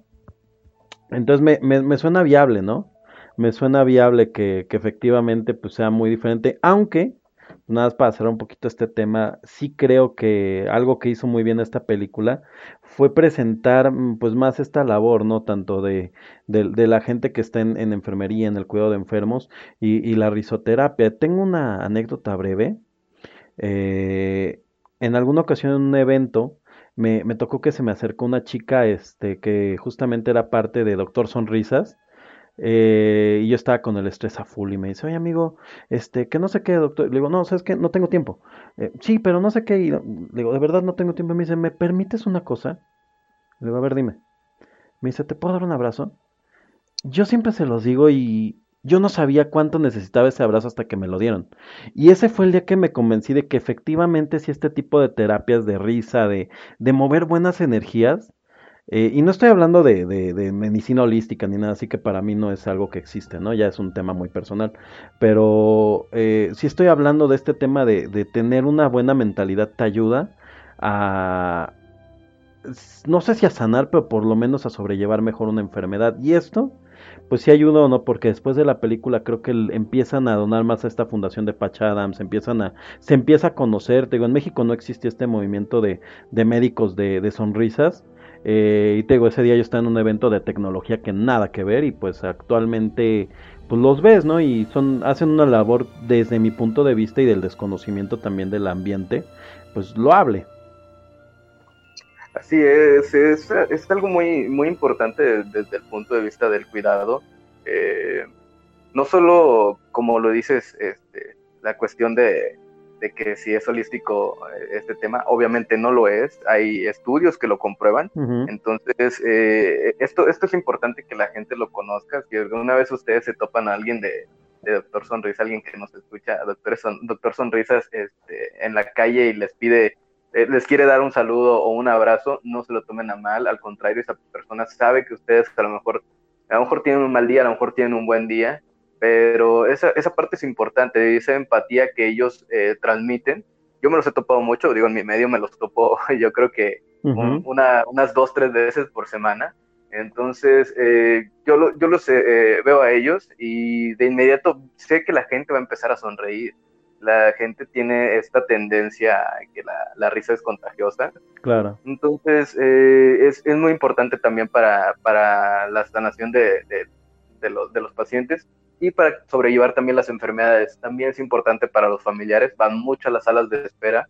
Eh, Ujú. Es importante también para ellos porque ya ese momento de estrés que tienen, eh, a lo mejor tienen un paciente muy grave, a lo mejor no les han dado informes de su, de su esposa, Ujú, ujú. entonces vienen estos, estos chavos y te alivianan el día, te alivianan un poquito el día. Sí, claro, Es- y te digo yo, yo, yo tengo eso muy marcado, o sea, porque, o sea, de verdad yo lo digo, yo no sabía cuánto necesitaba ese abrazo y, y pues sí me parece loable, ¿no? Que, que trabajaran este guion para vender, pero que a final de cuentas, pues fue, fue beneficioso para algo que, que te digo, si, si hacemos 20.000 investigaciones, seguramente tendrá sus puntos sobre la CIE, su, este, sus, sus, sus, este, claroscuros.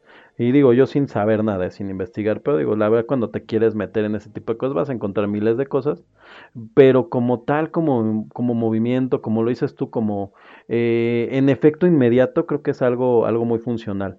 En fin, me decías, más allá de los sueños, yo la comparto contigo, también es una de mis películas favoritas de Robin Williams. Más allá de los sueños, eh, ¿hay algo que te, que te genere, hay algo que tengas muy marcado en la actuación de Robin Williams en esa película? el drama que tiene eh, con la esposa, Claro. este, igual este, vamos a entrar un poquito con, con spoilers, este, justo después de que es la, la muerte de los hijos, yo creo que me parece una actuación este, pues, justo, justo para esto, ¿no? O sea, es- es- ya es cuando ves un poquito la evolución de Robin Williams que está hecho para el, para el drama. Entonces, ya Es- ves un registro actoral que, que te sorprende. eh, no esperas ver a, a Robbie Williams de esta manera. Y cuando lo descubres, sabes que, que la desesperanza que inclusive transmiten en esta escena, sientes tú la angustia que ellos están Es- sintiendo. Estás hablando de la, de la escena donde ya este va por ella, ¿no? Así es, así es. Totalmente. Sí, es, Claro, es una escena, hijo, que la verdad ah, sí te marca mucho, sí te genera mucha empatía por lo que está viviendo el personaje. Y, y en general toda esa película es una, es una montaña rusa de emociones y, y es comandada por él absolutamente en, el- en toda la película. O sea, lo, lo ves pasar de esa faceta alegre y vivaz que habías tenido de él en la mayor parte de las películas en las que había estado. De momento no, no este, no, no recuerdo si este es primero o de- si este es antes o después de, de me parece le, la traducen como Mente Indomable, en inglés Good Will Hunting.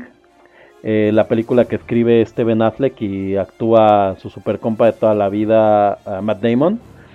Eh, pero no, no sé si es antes o después, pero te digo, es donde, donde lo ves entregado al drama al 100%, pero también con estas escenas, eh, o sea, es como el resumen de Robin Williams como, como en película, ¿no? O sea, son estas, estas escenas donde en un lado es, es absolutamente alegre, mágico, maravilloso, es impresionante todo lo que tú estás viendo dentro de, de la película. Eh, por otro lado, además juegan mucho ya ahí con un CGI más avanzado. Eh, por otro lado, lo ves, ¿no? En, en momentos terriblemente dramáticos. Eh, no, no sé, no sé si este Robin Williams alcanzó a ganar un Oscar, pero no dudo que lo hayan nominado por esta, por esta película. Eh, no ganó Oscar, solamente ganó Oscar por actor de reparto y creo que fue en Good Will Hunting. Ok, sí, sí, sí, sí, sí recordaba. No- no le tocó como rol principal. Good Will Hunting fue un año antes, un año antes de estas dos películas que acabo de mencionar, de, de Más allá de los sueños y, y Patch Adams. Sí, que es cuando hace como este, este mix. Te digo, ma- Patch Adams creo que es una película que todavía juega más con su lado cómico, pero te digo, trae esta fórmula que le empezaron a armar, que era como, oh, es una película cómica, pero con un twist este dramático y él así, bueno, pues, está bien, soy soy bueno en ambos en ambos lados, ¿no? Y, y a la fecha yo alguna vez lo, lo platicaba, no encuentro todavía un actor que alcance a tener ese registro. Creo que lo voy encontrando brevemente en Steve Carell actualmente. Creo que es de los actores que están empezando a hacer esa transformación también al drama y y pues regresando con lo que abrimos este programa, ¿no? Del Joker, y es que es muy cierto, la mayor parte de los comediantes traen un lado muy oscuro y depresivo, dice ahí la, la, este, ah, la frase, ¿no? El que más ríe a veces es el que más llora por dentro, eh, y sí, él traía todo, todo un show, show detrás. Pues bueno, eh, para, para ir avanzando hacia el, hacia el tema, yo ya nada más te voy a contar, este, te digo, una de mis películas favoritas de él, quiero andar un poco más, te digo, me gusta mucho esta película llamada Corte Final. No sé si tú la, si tú la viste.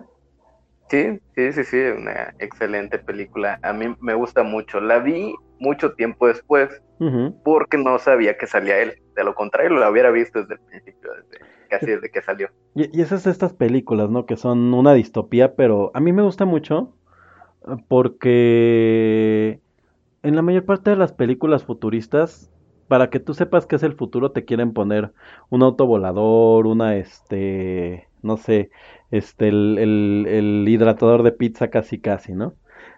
Eh, Pero, exacto, pero en esta película te venden que es el futuro, pero la verdad es que no necesariamente se ve como un futuro, sino la temática, y es una temática muy fuerte, y, y él es magistral porque se convierte en un personaje totalmente gris, totalmente plano, y, realmente es porque el personaje así era. Es, un personaje oscuro, es un personaje depresivo. Yo creo que es uno de sus roles más tristes porque pues básicamente es alguien que se encarga de ver las vidas de, de las personas. Como recomendación, pues hay un, hay un muy buen video de, de Los Simpson donde hacen una parodia de esta película en donde se ve el paso del tiempo de Homero. Si alguna vez lo han visto, de hecho es más popular el video de Homero que la película de corte final. Final Cut se llama tal cual en inglés. eh, en donde pues aparece este, esta secuencia de imágenes que empieza desde la vida de, de niño de una persona frente al espejo hasta que termina siendo un viejo, que era algo que él en su personaje hacía pues como una especie de, de memorial, que de hecho es como le llaman en la película a estos videos que hacían de la gente. Así es, este, es una, eh, digamos que de ahí toma, o, bueno, al menos quiero pensar yo que de ahí toma un poco la idea Black Mirror. No sé si recuerdas los capítulos en los que sale esta tecnología. Pero sí, Ajá, es- ajá, efectivamente, es- ves este, este personaje, pues triste, este, mm, Gris, gris, es, gris, sí, de plano, es, muy gris. pero Y, y es... a, a pesar de que puedes sentir empatía por él, eh, también sientes que esa desesperanza te la va transmitiendo. Es, es, es una película. e- Esa sí te arma trilogía de Canal 5 junto con el, junto con el Joker y pues te ves Taxi Driver y ya te, te avientas de cabeza por la ventana. No, es cierto.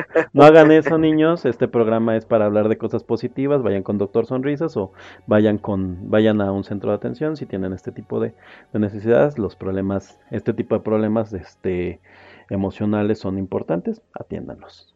Bueno, eh, yo, yo lo que quiero destacar en esta actuación es que justamente no nos encontramos a, a un personaje plano y que realmente yo no veo en otro actor. Y, y puedo hacer mucho la comparación un poco en este nivel de actuación justamente con Steve Carell en Foxcatcher, donde ves también un personaje gris, absolutamente. Y a pesar de eso, Robin Williams le logra implementar eh, a través de microexpresiones, a través de ciertos movimientos, a través de la posición corporal, eh, mucha personalidad al, al, al- a este carácter, a esta, esta persona que está interpretando. Mientras que en Foxcatcher, ah, Steve Carell hace un muy buen trabajo, lo nominaron al Oscar, y aún así no lo ven en ese nivel. Pues digo, yo he tratado de encontrar, bueno, quién va a ser el próximo Robin Williams. Y creo que no, ¿eh? Creo que no va a haber un próximo Robin Williams. Sí, no, no, tiene, no vamos a tener un próximo Robin Williams, al, menos no en el futuro próximo. Este, yo creo que va a pasar un, un buen tiempo, porque sí, como lo mencioné, es un, es un personaje que puede ser desde lo, lo gracioso, este, tienes también ahí algunas comedias como eh, Noche en el Museo, lo ves un poco también en eh, Licencia para Cazar, creo que se llama, Eh, pero también a veces te da miedo, te puede dar miedo como, como en esta película. mm, ¿Es la del fotógrafo? como- sí, Retratos de una obsesión. Ajá, Retratos ajá, de una sí, obsesión. claro. Te da, te da miedo, o inclusive en las que te puede hacer enojar, August Rush. Ah, claro, en August Rush es un personaje detestable. Sí, sí. Y si te da gusto cómo le pegan. Voy a ser muy honesto. Si bien el rango actoral de Robin Williams es muy bueno, siento que August Rush es uno de esos momentos, es una de esas películas donde el personaje sí le desentona un poco porque si bien es detestable, hay como algo que no, como que lo sientes falso. A mí, a mí sí es de las actuaciones en donde lo siento muy sobreactuado. Es que, es que le quieres tener cariño también. Es en parte de eso que está sobreactuado y también le quieres tener cariño porque es como que es que Robbie Williams, no, no No, puede es ser que ese no es mi Robin Williams, dice. Ese es otro. Pues vale. ¿Quieres, ¿Quieres dar un último comentario a Robin Williams? Mm, Pues eh, en parte vamos a hablar un poquito también de, de lo que pasó. Eh, Robbie Williams de- desafortunadamente tenía pues un cuadro depresivo. Eh, A lo largo de toda su carrera, toda su vida lo estuvo sufriendo. Él lo habló muchas veces. Eh, es importante la salud mental. Mencionar que eh, no lo pasemos de largo, el hecho de que tengamos un mal momento en, en nuestra vida eh, a veces va a requerir el apoyo, ya sea de amigos, pero también en ocasiones va a requerir apoyo profesional. Entonces Claro. no, no hay, que, no hay que dejarlo pasar. Eh, Roy Williams de- desafortunadamente pues, eh, pues eh, las mismas situaciones lo llevaron a, a su muerte. No vamos a hablar ahí. Hay, este, hay nada más como un comentario, digo, es, es, a mí no me gusta meterme ya tanto en esos puntos, pero se ha hablado de que independientemente de este cuadro que tenía, eh, también realmente tenía por ahí un problema químico y una malformación genética que lo hacían tener este problema y estaba avanzando ya en una enfermedad, ahorita no recuerdo cuál, que es degenerativa, entonces pues todo esto lo, lo lleva, ¿no? A, a un final en donde, pues vaya, se apagó desafortunadamente una, una, una estrella, un personaje irrepetible. eh, y como bien dices tú, ¿no? Desconocemos si tuvo, si tuvo apoyo profesional. También él desafortunadamente pues estuvo eh, junto, junto una, una, este, una adicción, un, este, un problema de, de, de alcoholismo, si no me equivoco. Así es. Eh, Entonces, pues sí, chavos, no. Si alguien nos escucha, si creen que necesitan ayuda, de verdad les podemos pues rolar ahí. Hay números este, de, contacto donde se pueden, pueden buscar ayuda. Eh, y pues sí, no, no, no hay que combinar ¿no? Este tipo de sentimientos a veces con, con, con el alcohol, con las drogas, etcétera, porque pues no, no es, no es lo, lo ideal. Y a final de cuentas él vivió una cantidad de años con este, con estos problemas, eh, sin, sin este, tal vez sin atención o tal vez sin, sin la dirección adecuada y pues lo llevó a, a un final, pues, ah, quiero decir la palabra controversial, porque hubo, hay, hay diferentes visiones, ¿no? De, de, de la decisión que toma. Entonces, pues nada, Sí, chicos, digo, al final esto es, eh, lo hacemos por gusto, pero no queremos dejar pasar de lado también esta, claro. estas situaciones. Claro, Y, muy, pues, muy en boga ahorita con, con Joker, ¿no? Así es, entonces, este, no, no, no, no dejen pasar su salud mental. Y pues ya, yo creo que sería todo con lo que te- terminaríamos este, este bloque. Vale, historiador. Me voy a, me voy a atrever a hacer ahí una, una maldad eh, para, para, para ir a nuestro siguiente bloque, que es donde ya vamos a, a platicarles un poco de cómo, de cómo descubrimos nosotros Yumanji, de cómo vimos esta película. Hace rato historiador ya nos platicaba que la vi en Canal 5. Que va a ser un bloque cortito, digo, porque decidimos darle un, buen tiempo a los, a los actores. Eh, y pues yo creo que lo enlazaremos con, con la- las escenas favoritas. Entonces, pues ya saben, ahí les avisamos cuando empezamos a, a dar spoilers de la película, por si alguien no ha visto Jumanji. Y pues bueno, ¿te parece historiador si, si me porto mal y voy con una canción interpretada por Robbie Williams? Robin Williams, no Robbie, ¿eh? Robin Williams. Sí, me parece muy bien, es la escena de donde se está, donde se está rasurando, ¿verdad? No, No, no, no. Ahora me estoy, me estoy portando mal. Yo creo que esa la vamos a poner más adelante cuando hablemos de Jumanji. Ahora, pues, teniéndolo en cuenta, pues, su canción más famosa de Robin Williams con N, no el que sí es cantante, Friend Like Me o Un amigo como yo, de Aladdin. ¿Te parece bien? Excelente, me parece muy bien. Vámonos con esto. Now I know I'm dreaming. Master, I don't think you quite realize what you got here. So why don't you just ruminate whilst I illuminate the possibilities? Well, Alibaba had them 40 thieves. Scheherazade had a thousand tales. But master, you in luck, cause up your sleeves you got a brand of magic never fails. You got some power in your corner now. Heavy ammunition in your camp. You got some punch, pizzazz, who and how. Say all you gotta do is rub that lamp. And I'll say, Mr. Aladdin, sir, what will your pleasure be? Let me take your order, jot it down. You ain't never had a friend like me. now if it's your restaurant and I'm your maitre d', come on, whisper what it is you want. You ain't never had a friend like me. Yes, sir, we pride ourselves on service. You're the boss, the king, the shah. Say what you wish, it's yours, true dish. About a little more baklava. Have some of column A, try all of column B. I'm in the mood to help you, dude. You ain't never had a friend like me. My. No, no. Can your friends do this? Can your friends do that? Can your friends pull this out their little hat? Can your friends go, Woo! Hey, looky here.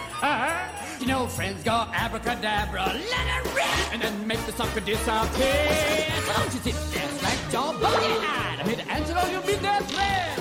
You got me bona fide certified. You got a genie for a charge to pay. I got a power to help you out. So what you wish, I really want to know. You got a list that's three miles long, no doubt. Well, all you got to do is rub like so. Oh, Mr. Aladdin, sir, have a wish or two or three. I'm on the job. You big nabob. You ain't never had a friend, never had a friend. You ain't never had a friend, never had a friend. You ain't never had a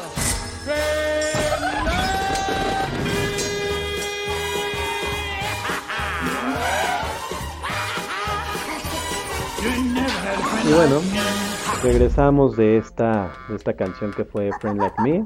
Un este un maravilloso danzón ahí que se, se aventó Robin Williams en, en sus en sus años en que estuvo trabajando con Disney en el papel del genio.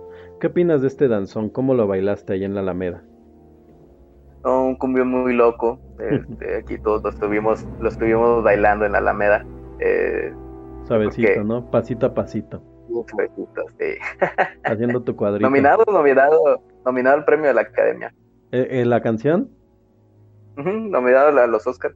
Ah, mira, no sabía. Pero la, la de Robin Williams, no la, la Sí. nueva versión. Mira, no sabía eso. Sí, no, no, sí, no. un, un No, la, la personaje. nueva versión de chiste. No, pues no. Fíjate que ni le he visto. La verdad es que no, no le, no le he querido entrar. Pero sí, un, un personaje muy interesante, el del genio de, de Robin Williams, en donde creo que, creo que básicamente eh, dejó explotar toda esa creatividad e improvisación que tenía, al grado que eh, creo que hay a la fecha horas de metraje del genio que no, no han sido, no han sido lanzadas hacia ningún lado, ¿no? Sí, no, hombre, la verdad yo no vi tampoco la nueva versión. Este, eh, tengo ahí mi, mi movimiento personal en contra de las adaptaciones. De los este, remakes que están haciendo. Sí, de los remakes en, en acción real, creo que no, no, no es necesario. No sé, yo, yo, yo quedé muy decepcionado en, en ese tema de los remakes con este, con Dumbo. La verdad es que una de las escenas que más me gustan este de, de las películas de Disney es la de los elefantes rosas. Eh, y no he visto la película, pero vi la escena y la verdad es que sí esperaba, esperaba mucho de, de Tim Burton en esa escena. Eh, del Rey León, pues sí me decepcionó bastante sus, este, sus rostros inexpresivos. Entonces sí, los remakes de Disney no, no han sido lo ideal, aunque entiendo perfectamente la idea. O sea, te haces un remake con, con este, con personajes en CGI, le pones tecnología y una, un buen presupuesto, pero a final de cuentas lo que tú quieres es vender un producto, quieres seguir vendiendo, pues que los niños vayan a Disneyland, que este, que, que se sigan vendiendo todo el montón de licencias que tienes. Entonces, eventualmente, eh, si no te gusta la nueva versión, pues este puedes regresar a la vieja. Y además hacen un mix de la, de la, de los personajes en caricatura y de los personajes nuevos. ¿Has visto eso? Sí, sí, sí lo he visto y está, está padre, ¿eh? El- las comparaciones y cuestiones así, sí se ve, se ve padre, pero pues personalmente te digo, no. No le entras. no- Es, No padre para, para los que somos como que sí nos gustan algunos personajes de Disney, o que nos gusta Disney en sí. A mí sí me gusta. No, hay, o sea, no todo, no, no, no soy totalmente pro Disney, pero me gusta. Porque es interesante, eh, debido a que hay este productos, te digo, productos que antes no puedes conseguir tan fácilmente. Por ejemplo, ahora con El Rey León, eh, metieron muchas, muchas playeras de, de Scar y de Timón y Pumba y demás, pero las versiones de la caricatura, entonces, pues sí se nota bastante, ¿no? Este, esta idea de Disney de, de vamos a venderte el producto nuevo y vamos a venderte también la nostalgia. Sí, digo, jugar con la nostalgia y, y meterlo al merchandise, yo no tengo ningún problema. Este, pero sí luego ves las producciones como esa de la que dices del Rey León y pues es que no es acción real, en realidad es este, animación. Es como la película de un gran, de este, de Aladar, ¿no? Que era Sí. escenarios con animación y pues era más considerada ani- animación que acción real. Sí, es la realidad. O, o meten no personajes humanos en historias tan cortitas como Dumbo. Pero bueno, ya nos, ya nos extendimos con esta parte de Disney. Y pues yo creo que, que ha llegado el momento, este, este, este lugar a que queríamos llegar desde que empezamos el programa. Vamos a hablar ya ahora sí de, de Yumanji. Vamos a hablar de nuestras escenas favoritas y pues a modo un poco de, resumen de la película. Entonces, si no le pararon y se pusieron a ver la de Yumanji, la querían ver sin spoilers, una película que es de 1995. Los cuidamos de spoilers de 1995, pues bueno, este es el momento. La ven y regresan. Si ya la vieron, pues revivan con nosotros la, la película y para los próximos programas dejen los comentarios de las películas que vamos a reseñar en el siguiente programa a arroba caja de VHS con una S nada más al final eh, arroba este también eh, H del cómic y arroba un señor geek y nos puede y nosotros vamos a leer los comentarios que nos dejen ¿te parece historiador? Así es, ahí estamos al pendiente en nuestras redes sociales. La verdad es que no trabajamos, hacemos esto este, todo el tiempo, estamos eh, haciendo investigación, no, no, no paramos. hemos estado eh, desde que terminamos el programa de, de- de Matrix este, investigando la película, haciendo reseñas, leyendo reseñas, viendo las- la película una y otra vez. Viendo todo lo Eh, que todo el producto que es este Matrix, ¿no? Sí. que es todo un, una- un producto multimedia, nos decían por ahí en los comentarios ahora que lo subimos el primero. Pues sí, Sí, eh, bueno, pues si no han visto la, la película de Jumanji, lamento decirles que llegaron 24 años tarde, entonces no, no, no les vamos a, este, a mentir, sí vamos a dar spoilers ahorita, vamos a empezar, yo creo que eh, empiezo yo con mi escena favorita. sí, por favor, a ver, cuéntame, ¿cuál es la, la escena que más te, o la, una de las escenas que más te gustan de Jumanji?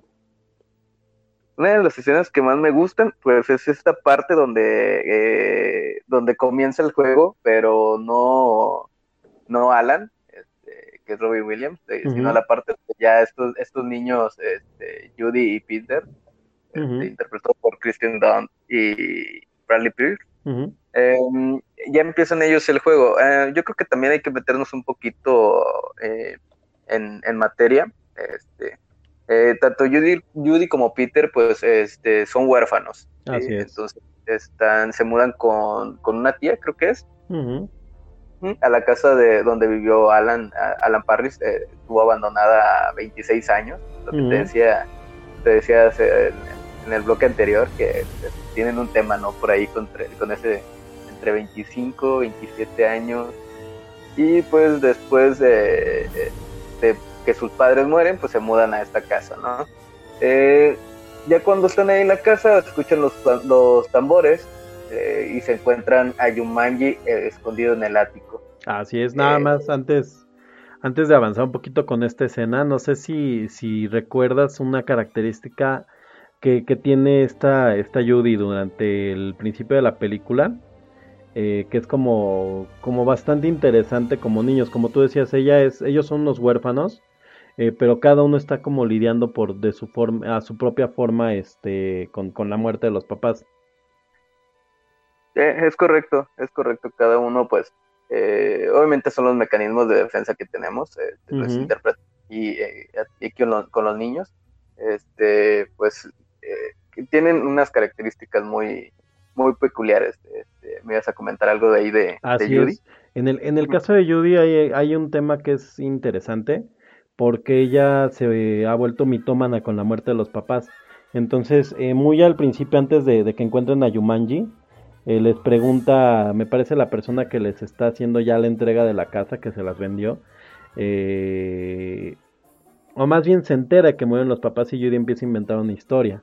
Eh, y, la, y el hecho es que en lo- a lo largo de la película eh, inventa dos o tres historias de cómo murieron los papás y, Peter como que siempre se queda así de ya deja de molestar a la gente.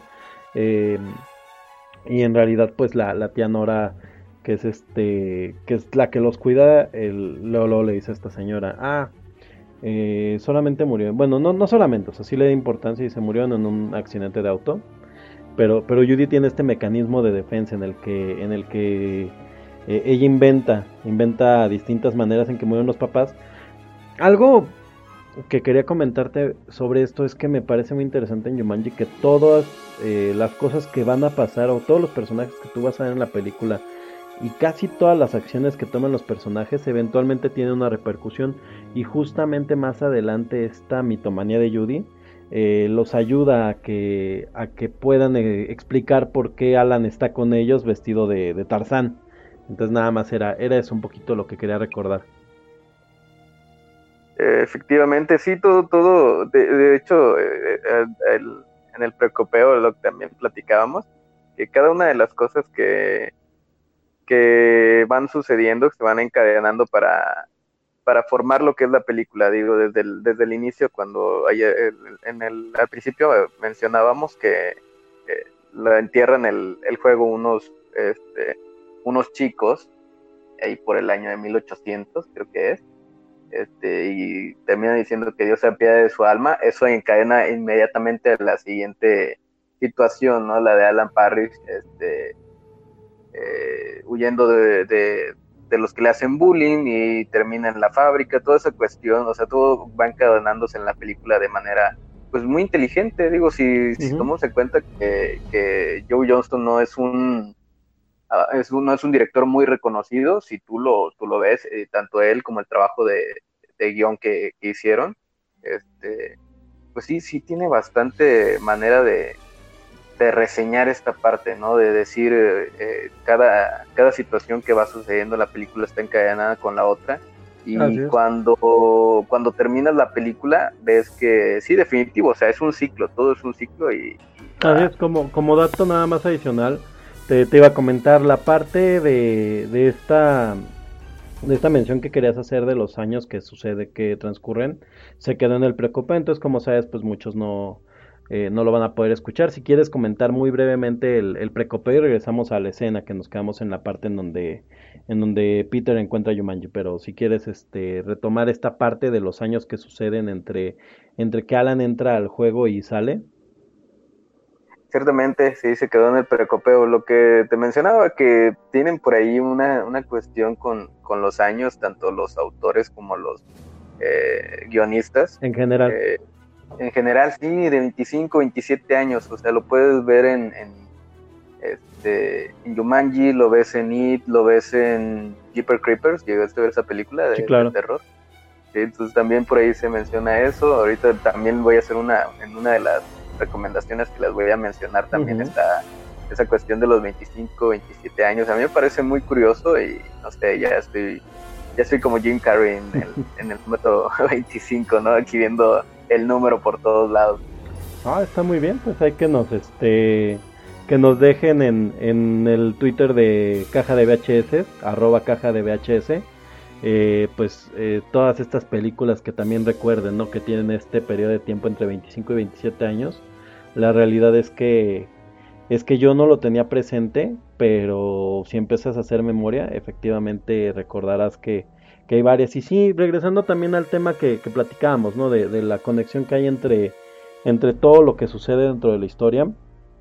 Tengo entendido que es un método de escritura en donde todo elemento que tú presentes dentro de, de pues de una de una acción, bueno, de, un, de una escritura, de un, de un texto, vaya, eh, tiene que tener repercusión hacia adelante con la historia. Eh, de hecho, hay, una regla muy triste que les quiero revelar a quien, a quien quiera, o más bien a quien no la conozca.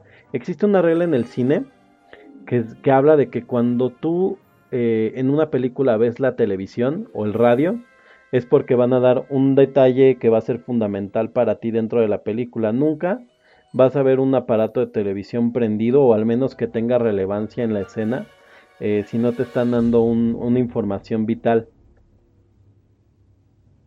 Así es, no, eh, bueno, en algunas películas no lo toman en cuenta y, y, pues avanzan la historia como si fuera cualquier cosa, pero cuando empiezan a utilizar estos recursos narrativos, ya hace que, que la, la película tenga más sentido tanto en su desarrollo como al final.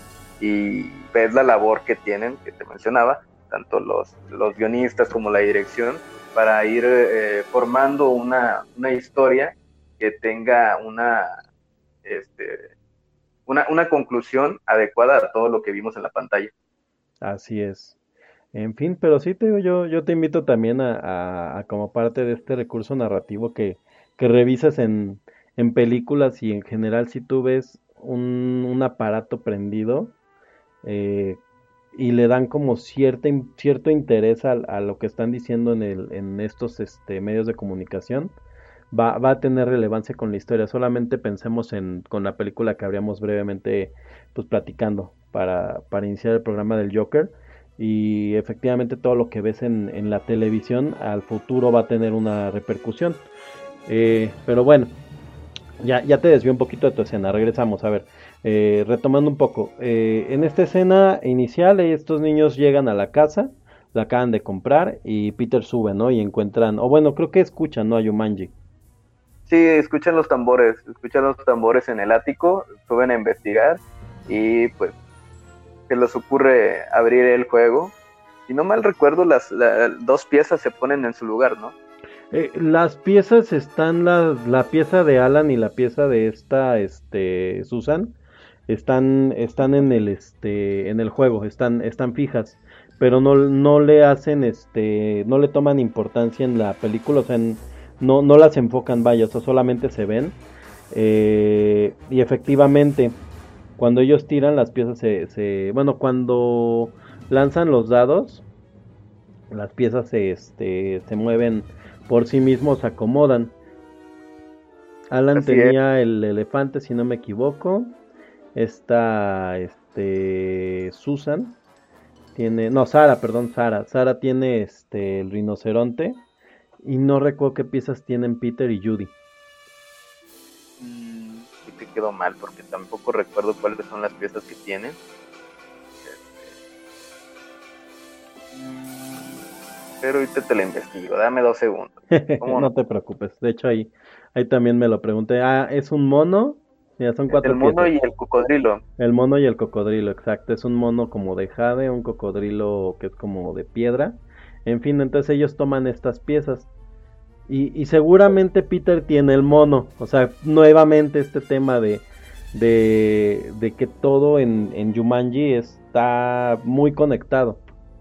Efectivamente tiene el mono y de hecho más adelante vamos a ver también un poquito ahí de esa, de esa situación de que tenga él el mono. Este, pero pues ya cuando empiezan a jugar, pues tiran los dados y de inmediato los empiezan a, a atacar, ¿no? Este, si, no si no mal recuerdo, este, la que tira, tira primero es este, Judy. ¿sí? y sale ahí un mensaje en, en, en el tablero. ¿sí? Este, Así es. No mal recuerdo, es eh, relacionado con los mosquitos. Les dice un- una mordida, te molesta, estornudas o te acuestas. Entonces ya a partir de aquí ya ves que el, el juego, este, pues ya los introdujo a ellos en este universo y ya no, ya no les queda más remedio más que seguir jugando. De, de- Y- Y de, y de hecho en ese punto, o sea, ellos ven los mosquitos, cierran la puerta y como que se sacan de onda, este, pero no, no los, este, o sea, no les genera mayor como incomodidad. Así es. De, de hecho, Sí, estaba no, viendo el hasta- primer, ajá, Sí, no, es hasta que, que salen los monos y destruyen la, este, y destruyen la cocina, ya es cuando ya ellos empiezan a, a darse cuenta que, que ya está, ya están vendidos, porque ya leen las, la- las instrucciones que vienen en el juego y ya saben que ya no, no, no hay vuelta de hoja, tienen que terminar sí o sí. Así es, de, de hecho se quedan solos en la casa y hacen el siguiente tiro, que es donde salen los monos. Es- estoy viendo los acertijos de Yumanji en una página de, de Wikiquote. Entonces no, no, no se enojen conmigo si, si, es, si no es la versión latina, pero eh, el mensaje que le sale es no va a ser fácil la misión, los monos retrasan la expedición. Y salen este, este grupo de, de monos. Así es, ya en esta parte salen los monos y se dan cuenta que salen del, del juego y, pues se, se nota, ¿no? La angustia un poquito de los niños que pues nos van a regañar porque se, se, apoderan de la cocina. Así es, y un poquito nada más antes, para, para nuevamente ir a esto de que todo en Jumanji está conectado. Cuando ellos se encuentran el juego, regresando un poquito a esta, a esta parte, si, si recuerdas, cuando Alan y este, y esta, ay, otra vez se me olvidó su nombre. Cuando Alan y esta, este, Sara. Sara están jugando, eh, además de que Alan se pierde hasta que, hasta que alguien tire dobles, em, o no, perdón, hasta que alguien tira un 5 o un 8, este, eh, aparecen murciélagos. Y es lo último que ella lo hace correr. O sea, primero se, se va Alan y ella corre porque aparecen los murciélagos. Y cuando esta Judy y Peter suben al ático, encuentran un murciélago. Y, y de hecho, la persona que está con ellos les dice, ah, este, nosotros habíamos escuchado de, de estos murciélagos aquí en la ciudad, pero pues eso es imposible porque son murciélagos africanos. Pero efectivamente ellos ven un murciélago. Sí, efectivamente, es, es esta cuestión de que decíamos que todo está conectado y pues no, a- al principio no es, no es tan reseñable este, luego, ir viendo este, este tipo de, digamos, como, como pistas que te dan, que están dentro del juego desde, desde 1979. Ujú, ujú. Entonces, eh, de hecho, la ciudad, la casa, la ciudad forma parte del juego en, en, en algún punto de la película. Sí, más Eh, adelante, o sea, efectivamente todos los mosquitos salen y también los monos terminan saliéndose de la casa en un punto.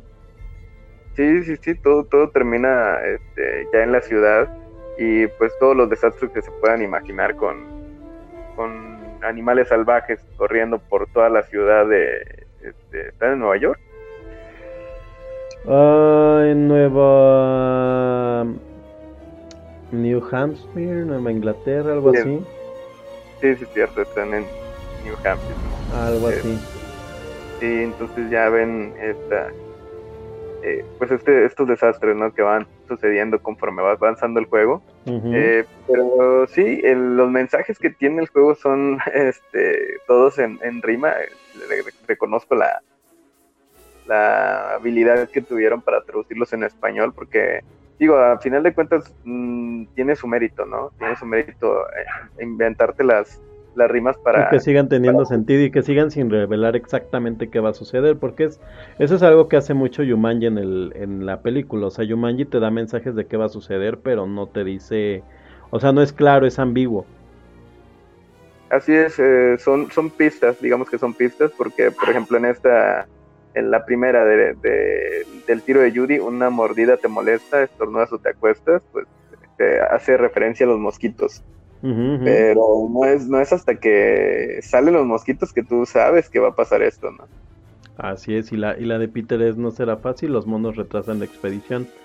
Entonces son, o sea, no sabes exactamente qué va a pasar, pero eh, terminan saliendo monos. Ese es, de hecho, ese es como de los más literales.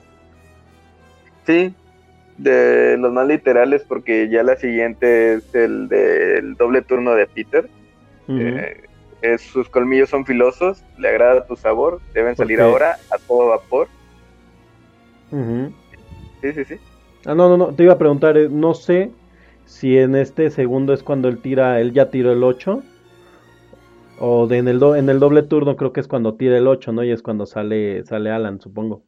No debe, Sí, tirar, no debe tirar un 5 porque no vuelve a tirar. Tira un 5, ajá. Sí, sí, sí, es aquí donde, donde sale el 5 y aparece León y ya también sale Alan. 23 años atrapado porque Sara no, no aventó los dados hasta que salieron 5. Pero bueno, pobrecita. y, Solo era cuestión de estar jugando, hombre.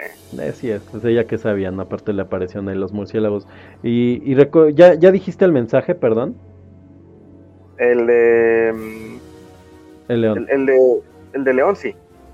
Exacto. Es el de sus colmillos son filosos, le agrada tu sabor, deben salir ahora a todo vapor. Exacto, y, y, y ahí este, ellos se preguntan, ¿qué será? Y dice, no sé, pero suena mal, le contesta Peter.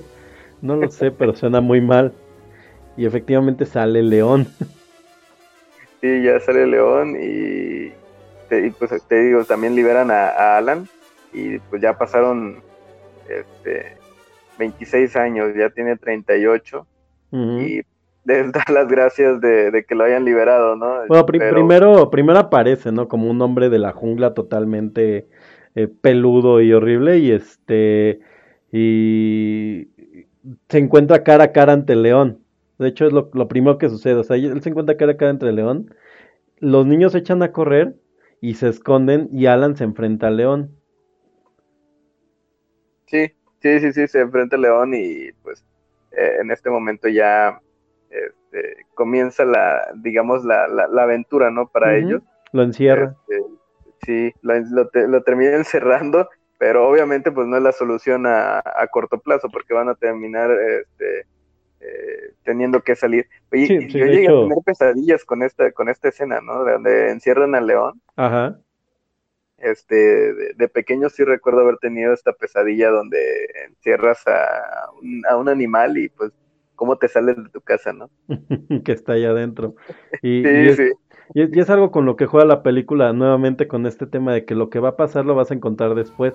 Y, y es un mensaje de la película realmente, o sea, lo que hagas ahorita va a tener repercusiones al futuro porque encierran al león y ya para el clímax de la película tienen que regresar a la casa y el león está en la casa. O sea, el león de hecho es de los únicos personajes que no salen.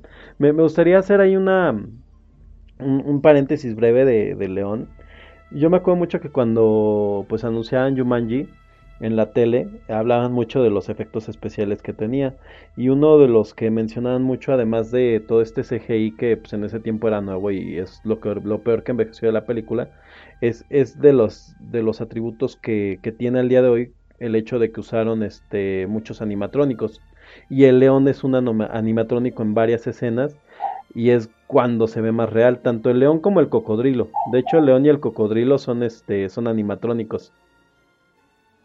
Efectivamente, este, de- decidieron tirar por el lado de los, de los animatronics en primera porque pues estaban, ya tenían tiempo las leyes de protección de trabajo para niños actores, Y pero animales, ajá. y, y también, eh, exacto, entraron justamente las de los animales y fue, fue la decisión más acertada que pudieron hacer, porque pues en, en este tipo de casos tienes todo el control, entonces no, no vas a arriesgarte de que pues, el león a lo mejor no, no anda de humor y, y quiere estar echado, ¿no? Este, y que hasta la fecha siguen sin utilizar, tengo entendido, animales reales ya definitivamente más que sean perros entrenados. Así es, para todas las de la razón de estar contigo y, y anexas. Le- les digo, les digo, este, cuando me invitan a ver esas películas de perros, les digo, no, yo no quiero ver esas películas de perros que todos se mueren. Gracias. Y termino llorando. Todos, todos se No, mueren. Todo empezó con Hachiko y ya de ahí en picada, todo, todo No, picada. Ma- Marley y yo es antes, ¿no? Creo que Hachiko es antes. Sí, no, total que, que yo, yo, yo no quiero ver películas de perros, pero ah, creo que me ha aventado todas y sí me gustan.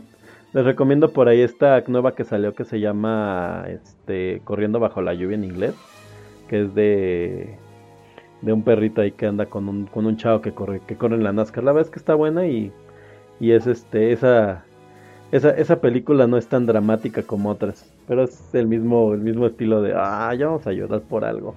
Y he ido al cine a verlas y de verdad lloran por el, por, lloran por el perro los, las personas. O lloramos, ya, ¿para qué les, para les miento? En fin, entonces por esto, por este tema de las leyes de protección a los niños actores como los este como a los animales no este no, no usaron este animales reales. Sí, porque creo que estaba el tema ahí también los monos. Los monos también son este eh, Son- son CGI. Si los monos son totalmente CGI es lo que peor envejece de la película, de hecho Sí, se ven se ven como gifs. Sí, sí, se parecen GIF. Este, pero sí estuvo en, en, en, en, plática eso de utilizar monos eh, entrenados, pero obviamente pues no se podían arriesgar porque eran días de grabación, el clima de, de New Hampshire, son, cuestiones que utilizaron. Y pues yo creo que también el, el tener a, a Steven Spielberg como, como productor que a lo mejor les podía ayudar por ahí con ese tipo de cuestiones, este, pues fue lo que les ayudó, ¿no? Que contrario a Tiburón, aquí sí decidió mostrar a los animales todo lo que pudo, ¿no? Porque en Tiburón, eh, la anécdota es que no enseñan al tiburón porque el tiburón se veía pues de plástico eh, y eso la convirtió en una gran película y curiosamente Jumanji eh, envejece mal en efectos CGI porque pues, es muy notorio, ¿no? Que, que no están ahí los, los animales más todo lo que son los efectos prácticos, pues se ven todavía bien. Digo, la, la planta es de las cosas que se ven muy, este, muy plásticas, ahí sí no tiene, no tiene mucho perdón, pero el león sí es muy, muy impresionante. Sí, y es, es gracias a esto de los animatrónicos que pudimos disfrutar de un león este, relativamente real. Ahí, ahí sería bueno preguntar, me imagino los animatrónicos también los prove los proveería este Industrial Light and Magic o solamente sería el efecto especial, porque si recuerdas pues en, el tiempo que se hace Jumanji, las dos grandes compañías de animatrónicos eran este la Stan Winston Company, que es la que hace todos los este los T-1000 y demás de Terminator y algunos otros eh, personajes del cine y la, la historia la empresa de este de Jim Henson que es este la empresa que proveyó los primeros trajes de las tortugas ninja y generalmente los animatrónicos no se no se no se casaban con la con el CGI entonces George Lucas hacía CGI y metían animatrónicos. Supongo así nada más este hay para la fe de ratas del siguiente programa supongo que por ejemplo en Jurassic Park los animatrónicos sí recuerdo que eran Jim Henson y los efectos especiales sí estaba por ahí Industrial Light and Magic Sí, de hecho creo que era de una, mm, digamos, una rama de Like a Magic, los, los animatrónicos de, de Jumanji. ok Y creo que se llama... No, te miento, te miento, pero es algo así de amalgama.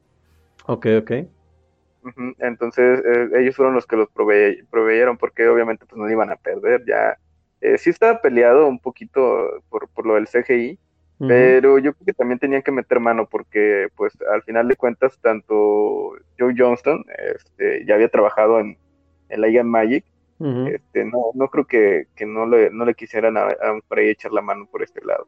Nada más para, para este, para que no me vayan a regañar de más, en la de Jurassic Park, los animatrónicos los, los este, proveyó la Stan Winston eh, Company, que era la, la empresa pues más grande de maquillaje y este, y pues hacía bastantes animatrónicos, que te era su competencia directa, perdón, ahí se va a escuchar un golpe, este, su competencia directa era la, la compañía de Jim Henson, que bueno, ya para nada más dar un- una una, una retro real. eh, Jim Henson eh, como compañía, bueno, además de los Muppets, eh, de los de los papeles famosos también que hicieron, bueno, de los animatrónicos famosos que hicieron, además de las Tortugas Ninja eh, originales, está toda esta película de, de Laberinto eh, y la del Cristal Encantado que ahorita trae este remake ahí en este Netflix.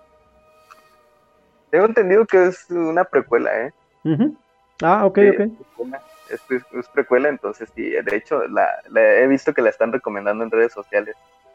Dicen si que alguien está- ya la vio, digan- díganos para, para ver si la vemos. Dicen que está buena, pero que la necesitas ver como, como con tiempo y como un, con un manual en la mano, porque, eh, o sea, yo también no la he visto, pero el comentario que he estado escuchando es que sí tienes que ponerle bastante atención porque te avientan un mundo bastante desarrollado en el primer capítulo y pues como que sí, sí recomiendan ver el, eh, por lo menos la película original y más o menos ya traer como más bases de este, de este mundo que está lleno de, de personajes. Pero sí, el cristal, el cristal encantado, el, el Dark Crystal, no se llama en inglés, es este, es bastante pesada en, en todas, en toda su mitología en la película. La primera, los primeros 15 minutos son de, de perdón, ¿eh? los primeros 15 minutos son de puro, puras, este, genealogía, no sé, puro, pura historia de, del- de este mundo. Y de hecho la película estaba acompañada por un, por un libro, creo. Ok. El mundo del, del, del cristal encantado también. este, de- Cuando tú compras ahí. la película en, en, en DVD o algo así. Oh, Eh, sí, en, en algún tiempo estuvo, estuvo, este, eh, te la vendían en conjunto y pues ya era para darle como un, un backstory de, de todo lo que está pasando en lo que estás viendo en, en pantalla. O sea, entonces te avientas los 25 minutos de explicación de ese mundo, lees el libro y ya luego vas a la, a la serie de Netflix. Eh, suena fácil. Suena- Sí, eso fácil. digo, no, tranquilamente, porque también de, o sea, de, hay, hay todo un universo del Cristal Encantado, también hay una, hay un manga y todo, o sea, ¿no? Tú- seguro hay juego de rol. O sea, seguro hay juego de rol, no, no lo dudo. Ok. Bueno, un día, un día, le- un día cuando tenga otra vida le, le daré tiempo a- al cristal encantado.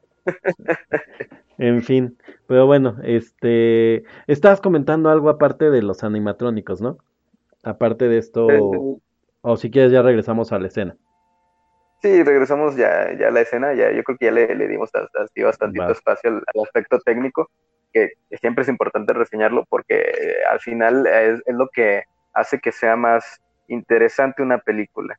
Y además hay, hay, hay algo ahí muy, muy, que se, ha- que se ha ido perdiendo, que es estos seres que de verdad están ahí dentro de la fotografía, por más que los efectos especiales han avanzado y que hay, hay películas donde realmente es muy difícil ver dónde hay un efecto y dónde hay un, un, un maquillaje, un, un animatrónico, eh, siempre hay como una... al- Algo que no acaba de, de dejarte sentir que están ahí esos personajes. Creo, creo la película en la que mejor han logrado combinar el, el efecto con este con, con maquillaje y demás ha sido todo lo que es Marvel, pero sobre todo Infinity War, donde Thanos efectivamente sientes que está ahí.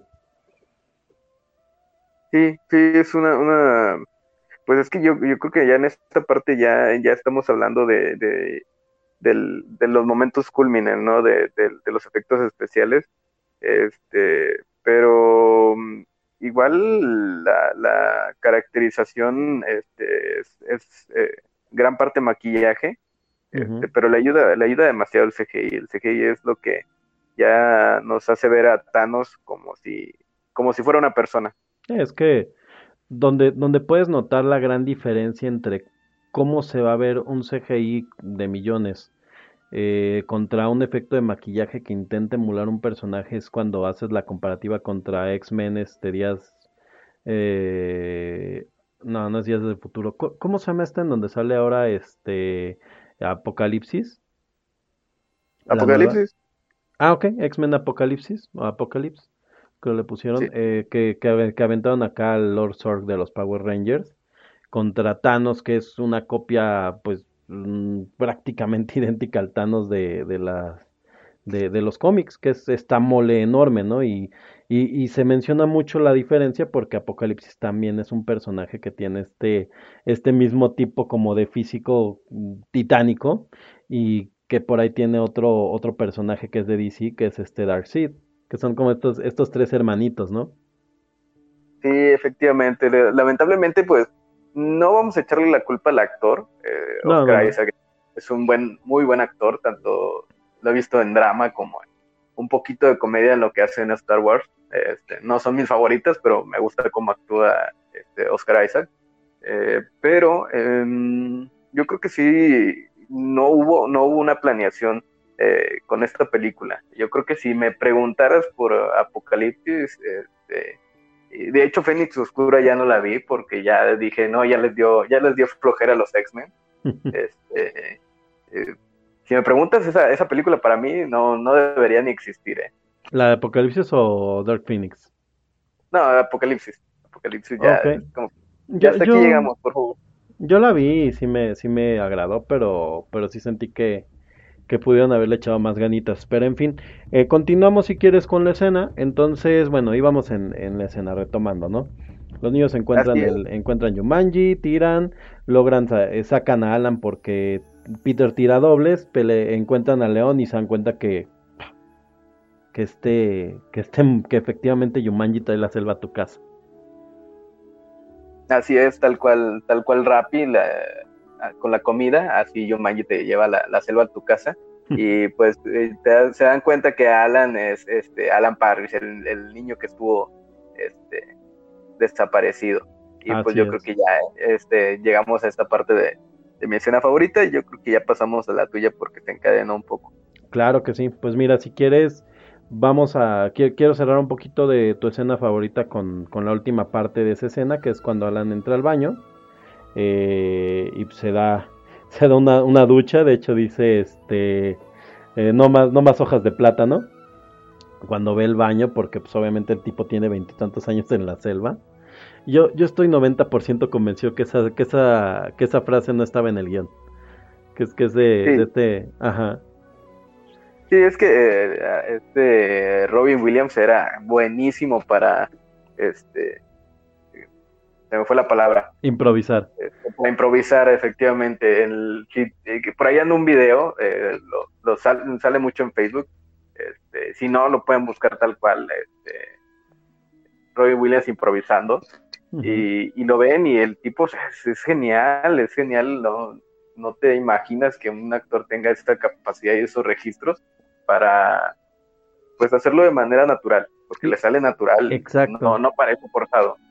Y sobre todo, exacto, no parece forzado y es divertido re- realmente porque hay, hay otros actores que también improvisan mucho, pero que, muy, que en ocasiones no, no conectan todos sus chistes. Por ejemplo, hay alguien que, que yo siempre he tenido como, como esta, esta duda de si realmente es gracioso o realmente es extraño, eh, que es Jim Carrey. Y Jim Carrey también improvisaba mucho cuando era pues, el Jim Carrey divertido, no, no el Jim Carrey de ahora que está un poco paranoico. Y, se entiende, le han pasado muchas cosas. Pero él, él también es un actor que improvisa mucho, aunque tal vez habla un poco más de, de hacia más tiró su escuela. Robin Williams tiró mucho a la escuela de, de una improvisación, pero más ligera en cuanto a su, su tipo de humor, y Jim Carrey le tira mucho a, a Andy Kaufman, que es este un que era el rey de esta comedia absurda e incómoda. Y de hecho, pues termina siendo una película, un biopic de, de la vida de Andy Kaufman. Sí, termina siendo el, el biopic de, de Andy Kaufman y después hace un biopic de él, de él, por qué hizo la película de Andy Kaufman. Así No es. sé si has visto el documental. Es- está en Entonces Netflix está- también. Está muy, está muy meta ya el asunto. O sea, el tipo sí se volvió loco. Yo creo que está loco, ¿eh? Pues es que sí, sí le pasaron ahí varias cosas, pero bueno. Este, para cerrarlo, historiador, eh, entonces este, Alan se mete al baño, disfruta al fin de un baño decente y se rasura y mientras se rasura suena esta canción que voy a poner y regresamos con mi, con mi escena favorita, ¿te parece? Me parece perfecto. Perfecto, pues vámonos porque nos vamos a subir a un barco en donde pues disfrutaremos con nuestro mejor amigo Gilligan. Just sit right back and you'll hear a tale, a tale of a fateful trip that started from this tropic port aboard this tiny ship. The was a mighty sailing man, the skipper brave and sure. Five passengers set sail that day for a three-hour tour, a three-hour tour. The weather started getting rough. The tiny ship was tossed. If not for the courage of the fearless crew, the minnow would be lost. The minnow would be lost. The ship's aground on the shore of this uncharted desert isle with Gilligan, the skipper too, a millionaire and his wife, the movie star, the professor and Mary Ann here on Gilligan's the tale of our castaways. They're here for a long, long time. They'll have to make the best of things. It's an uphill climb. The first mate and his skipper too will do their very best to make the others comfortable in their tropic island nest. no phone, no light. No motor cars, not a single luxury. Like Robinson Crusoe, it's primitive as can be. So join us here each week, my friends. You're sure to get a smile from castaways here on. De verdad, agradecemos tu escucha. Te invitamos a continuar escuchando Caja de VHS en su segunda parte del especial de Yumanji.